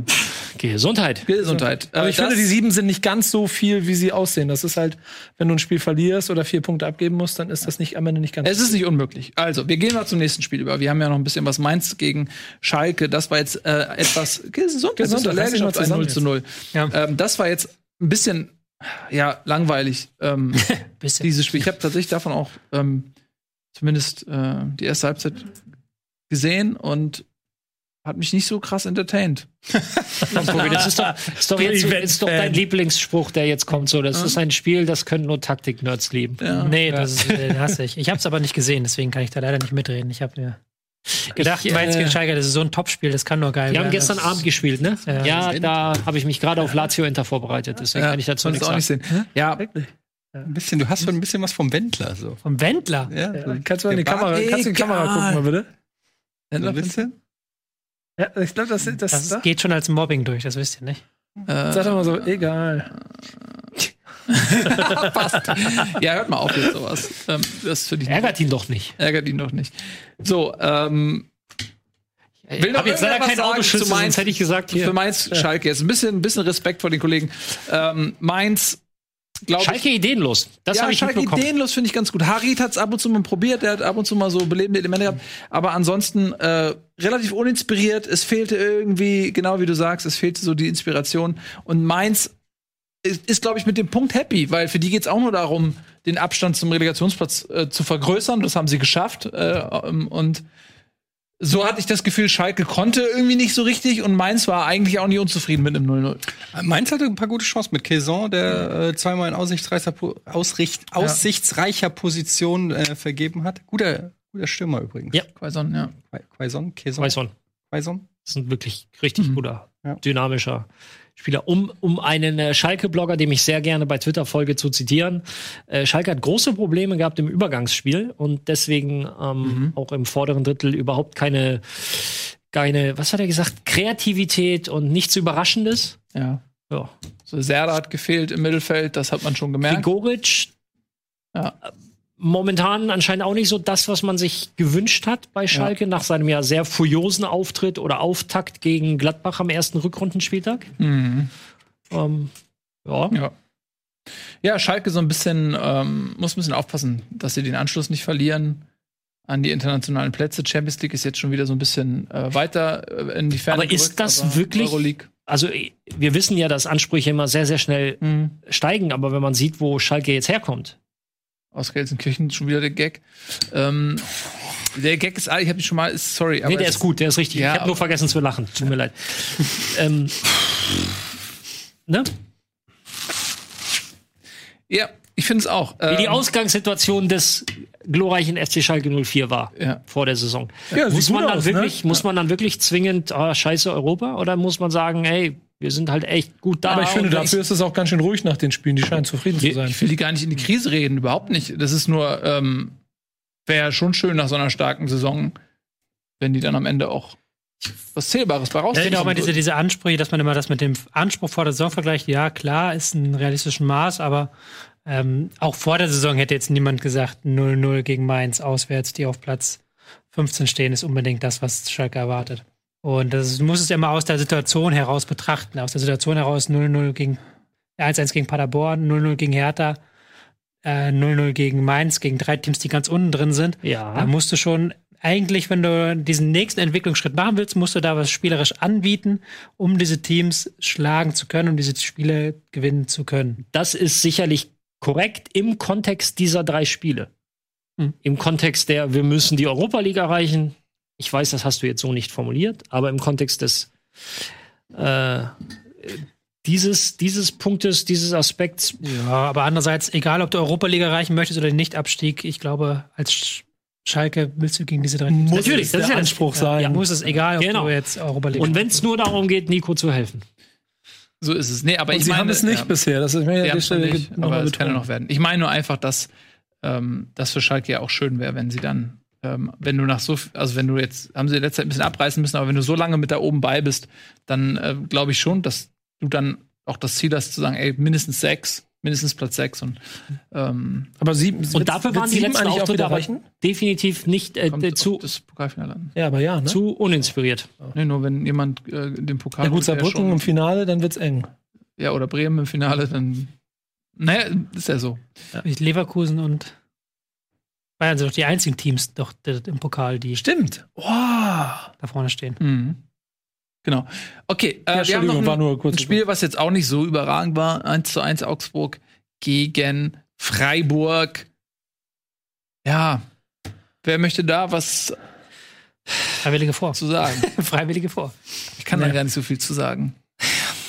Sonst Augsburg hat, guck mal bitte nach, wie viel Geld die für ihren Torwart bezahlt haben. eine Million. Was? Kubek. Ja, Acht Millionen, glaube ich. Thomas Kup. es war nicht ganz günstig. Nee, ähm, wir haben ja auch letzte Saison viel über Torhüter bei Augsburg geredet. Also die Baustelle So war ja wirklich da. gelöst ist das Problem noch nicht. Aber mit Kubek sind sie äh, nicht so zufrieden. Er hat jetzt schon einige Patzer eingebaut. Ähm, Also er hat die letzten Wochen, sagen wir es mal so, er hat sich da so ein bisschen gefangen, aber rund um die Winterpause war das schon 7,5 Millionen. Ja. Oder Saisonstart, dann Ende der Hinrunde, dann ging es jetzt wieder ein bisschen besser und das war jetzt auch wieder Die alternative Lute ist ja auch nicht fehlerfrei gewesen in den letzten Jahren, Ja. muss man dazu sagen. Das ist nicht so. 7,5 Millionen ist auch schon für einen Also für, für Ver- Augsburg Verein, für Augsburg in Torwart stecken, so Das viel ist eine Geld. Menge Geld für einen Torhüter, Ja, ne? ja. Ja, denke ich auch. darauf hat Kevin Trapp wollte ich halt gekostet. hinaus. Direkt bezahlt auch wahrscheinlich. Aber das, die Partie, Vielleicht. die Partie zeigt so ein bisschen den Fluch des Erfolges, den ähm, Freiburg jetzt zahlt. Hatten in, die sind nach Augsburg gereist, haben von Augsburg 73 Prozent Ballbesitz überlassen bekommen. Und dann stößt halt eine Mannschaft wie Freiburg äh, schon an ihre Grenzen spielerisch. Die haben das schon gut gemacht, fand ich auch. Die haben auch sich Chancen erarbeitet, hätten das Ding auch gewinnen können. Aber da merkst du doch ganz klar, dass wenn sie ihr Pressing-System nicht auf den Rasen bekommen, weil der Gegner das nicht zulässt, weil der Gegner jeden Ball langbolzt, dann sind sie nicht ganz so stark, wie wenn sie jetzt gegen andere Teams mit ihrer Kampfkraft punkten können. Ja, Mhm. aber für auch Freiburg ein kleiner Dämpfer im Kampf Zoom- um Europa. Genau, zoomen wir einfach mal ein bisschen raus. Ja, klar. Freiburg, das ist schon ganz okay. Damit wieder geklettert um einen Platz auf Platz 7. Ja, ist auf Platz 7. Ja. Ja. klar. Die, die äh, spielen so oder so eine gute Saison. Die werden in Kürze an einem Punkt sein, wo sie definitiv nicht mehr absteigen. Auch jetzt ist natürlich die Wahrscheinlichkeit relativ gering, aber dann, das ist schon mal, äh, wenn Freiburg irgendwann sagen kann, nach äh, z- äh, 24 Spieltagen oder was, oder ein bisschen mehr, ey, wir haben mit dem Abstieg nichts, endgültig nichts zu tun, das ist äh, schon mal sensationell. Hm? Oder? Voll korrekt. Definitiv. Sehr schön. Gut, dann haben wir jetzt noch fünf Minuten. Herr Escher, übernehmen Sie. Was? Ich dachte, ihr ladet mich jetzt ein, darüber den HSV zu reden. Nee, wir Nee, müssen, es geht ja jetzt um, wir müssen, wir reden hier wir von. müssen über Weghorst sprechen. Ach shit, das haben wir vergessen. Und ich habe gedacht, wir können über den HSV reden, aber wir haben noch das 2 zu 3 von Hoffmann gegen Wolfsburg. Ja, reden wir über Bevor du Weghorst. über Weghorst sprichst, darf ich kurz den Konter zum 3 zu 2 loben. Nee. Ja, gut, war ein schöner Konter. ne? Großartig. Genauso, also ein Ja, wirklich ja. ein Lehrbuch-Konter. Ja, So, habt ihr euch noch letzte Woche ja zusammengetan, euch über mich lustig gemacht. Ich war nicht da. Das würde Ich ich war Aber nicht da. niemand WhatsApp-Chat auch schon mir Sachen anhören müssen. Jetzt ist er bei 10 Treffern und jetzt ist es plötzlich wieder eine reale Möglichkeit hier. Ja, Nur noch, waren ja zwei Elfmeter der zweite war auch ja, ein bisschen Glück. aber die musst du ja, erstmal so ja, machen mit so viel, mit so Den zweiten, Viel. Ja, der ich denke, wir zweite müssen war, jetzt aber nicht über die über alle drei VAR-Entscheidungen sprechen, jetzt- oder? nee, aber der zweite war auf jeden Fall mit sehr viel. Ja, jetzt kommt ihr äh, wieder mit. VR und sowas. Gönnt mir doch diesen kleinen Triumph wenigstens, einen Hattrick von. Dass er äh, zumindest schon mal zweistellig ist. dass er zumindest mal zweistellig ist. Und jetzt haben wir noch zwölf Spieltage. Wenn er jetzt in zwölf Spieltagen noch 15 15 Mal Hütten, trifft, das ist eine Sache, die ist realistisch. Muss man auch ganz klar Weißt ihm. zwölf Spiele, 15 Tore, ja. Ja. Mhm. Und dann werdet ihr aber alle dumm aus der Wäsche gucken. Ja. Dann werdet ihr alle dumm aus der Da Wäsche gucke ich gucken. gerne dumm aus der Wäsche. Aber abseits von diesen äh, drei Toren, von den zwei Elfmetern, einer Nee, nee, die waren regulär. War, äh, wie, was? Die waren regulär. Weil du sagst abseits. Was? Habe ich dir gar nicht gesagt. Was ist hier los? äh, abgesehen von diesen Toren, ähm, was hat Wolfsburg denn noch richtig gemacht gegen Hoffenheim? Oder was hat Hoffenheim falsch gemacht? Ähm, Hoffenheim hat wieder viel probiert, ähm, auch wieder sehr viel taktisch probiert von Schröder. Da hast du, kannst du diesmal gut an äh, Skau sehen, der auf links außen angefangen hat und dann jetzt völlig Überraschung, völlig wahnsinnige taktische Variante. Er hat auf rechts außen in der zweiten Halbzeit gespielt. Die Position, die er eigentlich, äh, eigentlich ähm, jahrelang in Kopenhagen gespielt hat und auch toll gespielt hat, hat er, glaube ich, zum ersten Mal jetzt in Hoffenheim tatsächlich auf seine eigentliche Position eingesetzt worden. Was ist los mit Schröder? Was erlaubt sich Schröder, dass er sowas. Langweiliges taktisch macht? Hatte natürlich auch dementsprechend nicht funktioniert. Wäre ja zu langweilig gewesen, wenn das funktioniert. Aber ich fand schon, dass ähm, Hoffenheim gar nicht so schlecht gegengehalten hat. Hatten erst in der Halbzeit ein bisschen wenig Zug, aber dann, wie gesagt, Umstellung zweite Halbzeit haben sie ordentlich Zug reingebracht ins Spiel. Das, äh, das Ding musst du nicht unbedingt verlieren als Hoffenheim. Aber hast du schon den Konter zum 3 zu 2 angesprochen? Den habe ich noch nicht angesprochen. Nee. Erzähl doch mal, wie war gut. wie war denn der Konter zum 3 zu 2? Erzähl, wie war? Ich fand ihn richtig gut. Der war richtig stark. Ich habe richtig starker. Mal Drei, Ja. drei Pässe, drei insgesamt, glaube ich. Mhm. War schon. Mhm. Und dann läuft er Richtung Fans und stellt fest, ach scheiße, ich habe schon gelb. Ja. Muss ich wieder zurück. Und er hat doch nicht nur angetäuscht. Niemals antäuschen, Leute. Ja, na, ordnen wir das tabellarisch ein. Es gibt nämlich so eine kleine Gruppe da so. Ähm, Schalke droht da reinzurutschen, aber Freiburg, Hoffenheim, Wolfsburg, Frankfurt, äh, das ist so ein bisschen, ich nehme Frankfurt bewusst mit rein, um deinen Pessimismus zu kontern, damit man sich im Realismus wieder trifft. Und äh, diese Gruppe spielt so ein bisschen, ähm, ja, vielleicht auch um den Platz sieben. Hi. Ist Äh, doch alles und gut, Etienne. Elf nach unten, zwölf nach oben. Nach oben? Fünf. Nee, sieben. 12, es wären 30, 40. Genau. Ah, Ach so, stimmt. Europa. Äh, sechster Platz, ja. Von daher ein direktes Duell gewesen zwischen Hoffenheim und äh, Wolfsburg. Hoffenheim hätte die Chance gehabt, sich da so ein bisschen ähm, Luft zu verschaffen. Aber nee, ey, so bleibt ihnen Wolfsburg an der Backe kleben. Und auch für Frankfurt ist das gut. Ähm, denn äh, es sind jetzt nur noch lächerliche fünf Punkte oder sowas. Bis zu Freiburg. So, Was glaubt ihr denn, wie, wie weit geht der, geht der Strudel ab? Ich wollte jetzt über den HSV reden, weil wir haben noch drei Der- Minuten. Der Strudel, aber kann ich Abstiegsstrudel, kann ich dir sagen. reden? Recht einfach, Abstiegsstrudel geht bis Platz Ihr 16. seid so eine, ihr seid so eine elendige Bande. Ja, Last-Minute-Ausgleich in Hannover bis nächste Woche. Ja, Der HSV, ja, Ja, viele Fans. Ja, gespielt. toll, 15.000 15.000 Fans, Ja. muss man mal sagen. Hat es vorher noch nie gegeben, dass. Auswärtsleute mitgefahren sind. Äh, Aber lass uns doch mal über St. mal die, Pauli Mi- können wir mal reden. die Mikrofone muten hier? Äh, Nee, ernsthaft, hast, hast du das Spiel Alter, ich weiß nicht, was mit HSV. Klappe jetzt! Das gibt's doch gar nicht! Du missgünstiger alter Sack! Du wirst schon freu dich, dass du nächstes Dass Jahr du hier sein darfst. ähm, deine Expertise äh, leider umschiften musst, wenn die Mannschaft nicht mehr da ist. Wie, wie, wie kommst du mir denn jetzt hier? Naja, du musst dir ein anderes Thema überlegen. warum machst du das denn so? Weil du dich heute? nicht mehr hinsetzen kannst und, und über Werder Bremen heulen kannst, weil dann musst du über was anderes reden, weil Werder Bremen dann nicht mehr Thema sein wird. Es sei denn, du gibst mir jetzt die 2 Minuten 23 noch, damit ich einmal ganz kurz sagen kann, gutes Spiel vom HSV, ähm, viele Chancen verballert, das gleiche wie immer. Was? Ich will nichts mitbestellen! Das gleiche wie immer, sehr viele Chancen rausgespielt. Äh, diese natürlich nicht genutzt. Und äh, Hannover äh, zu Beginn der ersten Halbzeit mit der gefühlt mit der ersten Chance oder mit der zweiten macht das Tor und dann äh, läuft der HSV. Ihr seid alle so gelangweilt, es geht, nicht, es geht mir so auf die Eier, wie ihr einfach nicht zuhört. Und so, es ist einfach fürchterlich, mit euch zu arbeiten. Ihr seid wirklich unglaublich schlechte Kollegen. Jedenfalls, ihr seid noch Du hast, du hast mich, du hast mich zu Beginn dieser die Sendung Flaschen raus. 15 Minuten lang Ey, angezählt, Freundchen. So, warte. Und dann mega viele Chancen für den HSV gewesen noch. Und dann. und jetzt kommt aber das Problem. Pass auf, Duziak ist verletzt ähm, und Adrian Fein ist auch verletzt. Und das ist Problem für den HSV, weil sie die qualitativ natürlich nicht so leicht kompensieren können. Also willst beiden Feingeister. Und nee, Dankeschön. Und ähm, jetzt steht das Derby an, das ist schon nicht so gut, dass die beiden fehlen. Wollen wir Derby Äh, Aber gucken meine gehen? Prognose ist, dass, ja, meine Prognose ist, dass äh, Poyan Palo ähm, demnächst mal von Anfang an spielt, weil äh, Hinterseher hat zwar zwei Tore gemacht zuletzt, aber, also vor dem Spiel gegen Hannover, aber ist irgendwie, er hat auch nicht diesen Killerinstinkt. Und ich glaube, so ein Poyan Palo von Beginn an, der würde sich die wenigen Chancen nicht nehmen lassen. Ich glaube, der wird demnächst seine Chance kriegen von Anfang an. Was meinst du, Tobias Escher, der als fünf einziger Ballkontakte, zugehört hat? fünf Ballkontakte gehabt. Er hat keine Ballkontakte gehabt, weil Ja, klar. Duziak rausgekommen ist und Kinzombie reingekommen ist und Kinzombie nämlich äh, ein anderes Positionsspiel hatte, offensiver war und Duziak hat sich oft auf die linke Seite fallen hast du lassen. das denn Hab ich ja? eventuell den Raumblog von Tobias Escher gelesen und habe jetzt eine Antwort auf, diese, auf diesen Vorstoß von dir parat. Moment, du schreibst für den HSV und für Werder Bremen. ja, siehst du mal, was das für Ja, eine ich Hure schreibe ist. für jeden, der mich bezahlt. Also, Du. Ich habe das Wort gerade schon gesagt, du kannst es ruhig sagen. Nee, ich möchte das Ich nicht. bin quasi der Das ist nicht die Art, und- das ist nicht die Art und. Weise. Das ist mir zu Wendler. ganz ehrlich, so ein Niveau. Ach ja. Okay, Leute. Das ist für Aber, uns alle jetzt die zweite Stunde. ja, vielen Dank, dass ihr so aufmerksam über den HSV mit mir Relegation Werder. HSV. Können wir uns darauf gefreut. einigen? Nein, da habe ich wirklich keinen Bock Da kann ich nur doppelt gewinnen. abpassieren. Relegation wäre das fände ich gut. So, Leute, äh, das war Bundesliga Extended Version. Nochmal der Hinweis, falls ihr Bundesliga international vermisst, das, ja, wenigstens bist du Airbending, offensichtlich gut. Ähm, die Bundesliga International Folge findet ihr auf dem YouTube-Kanal von Rocket TV. Äh, da wartet sie auf euch frisch.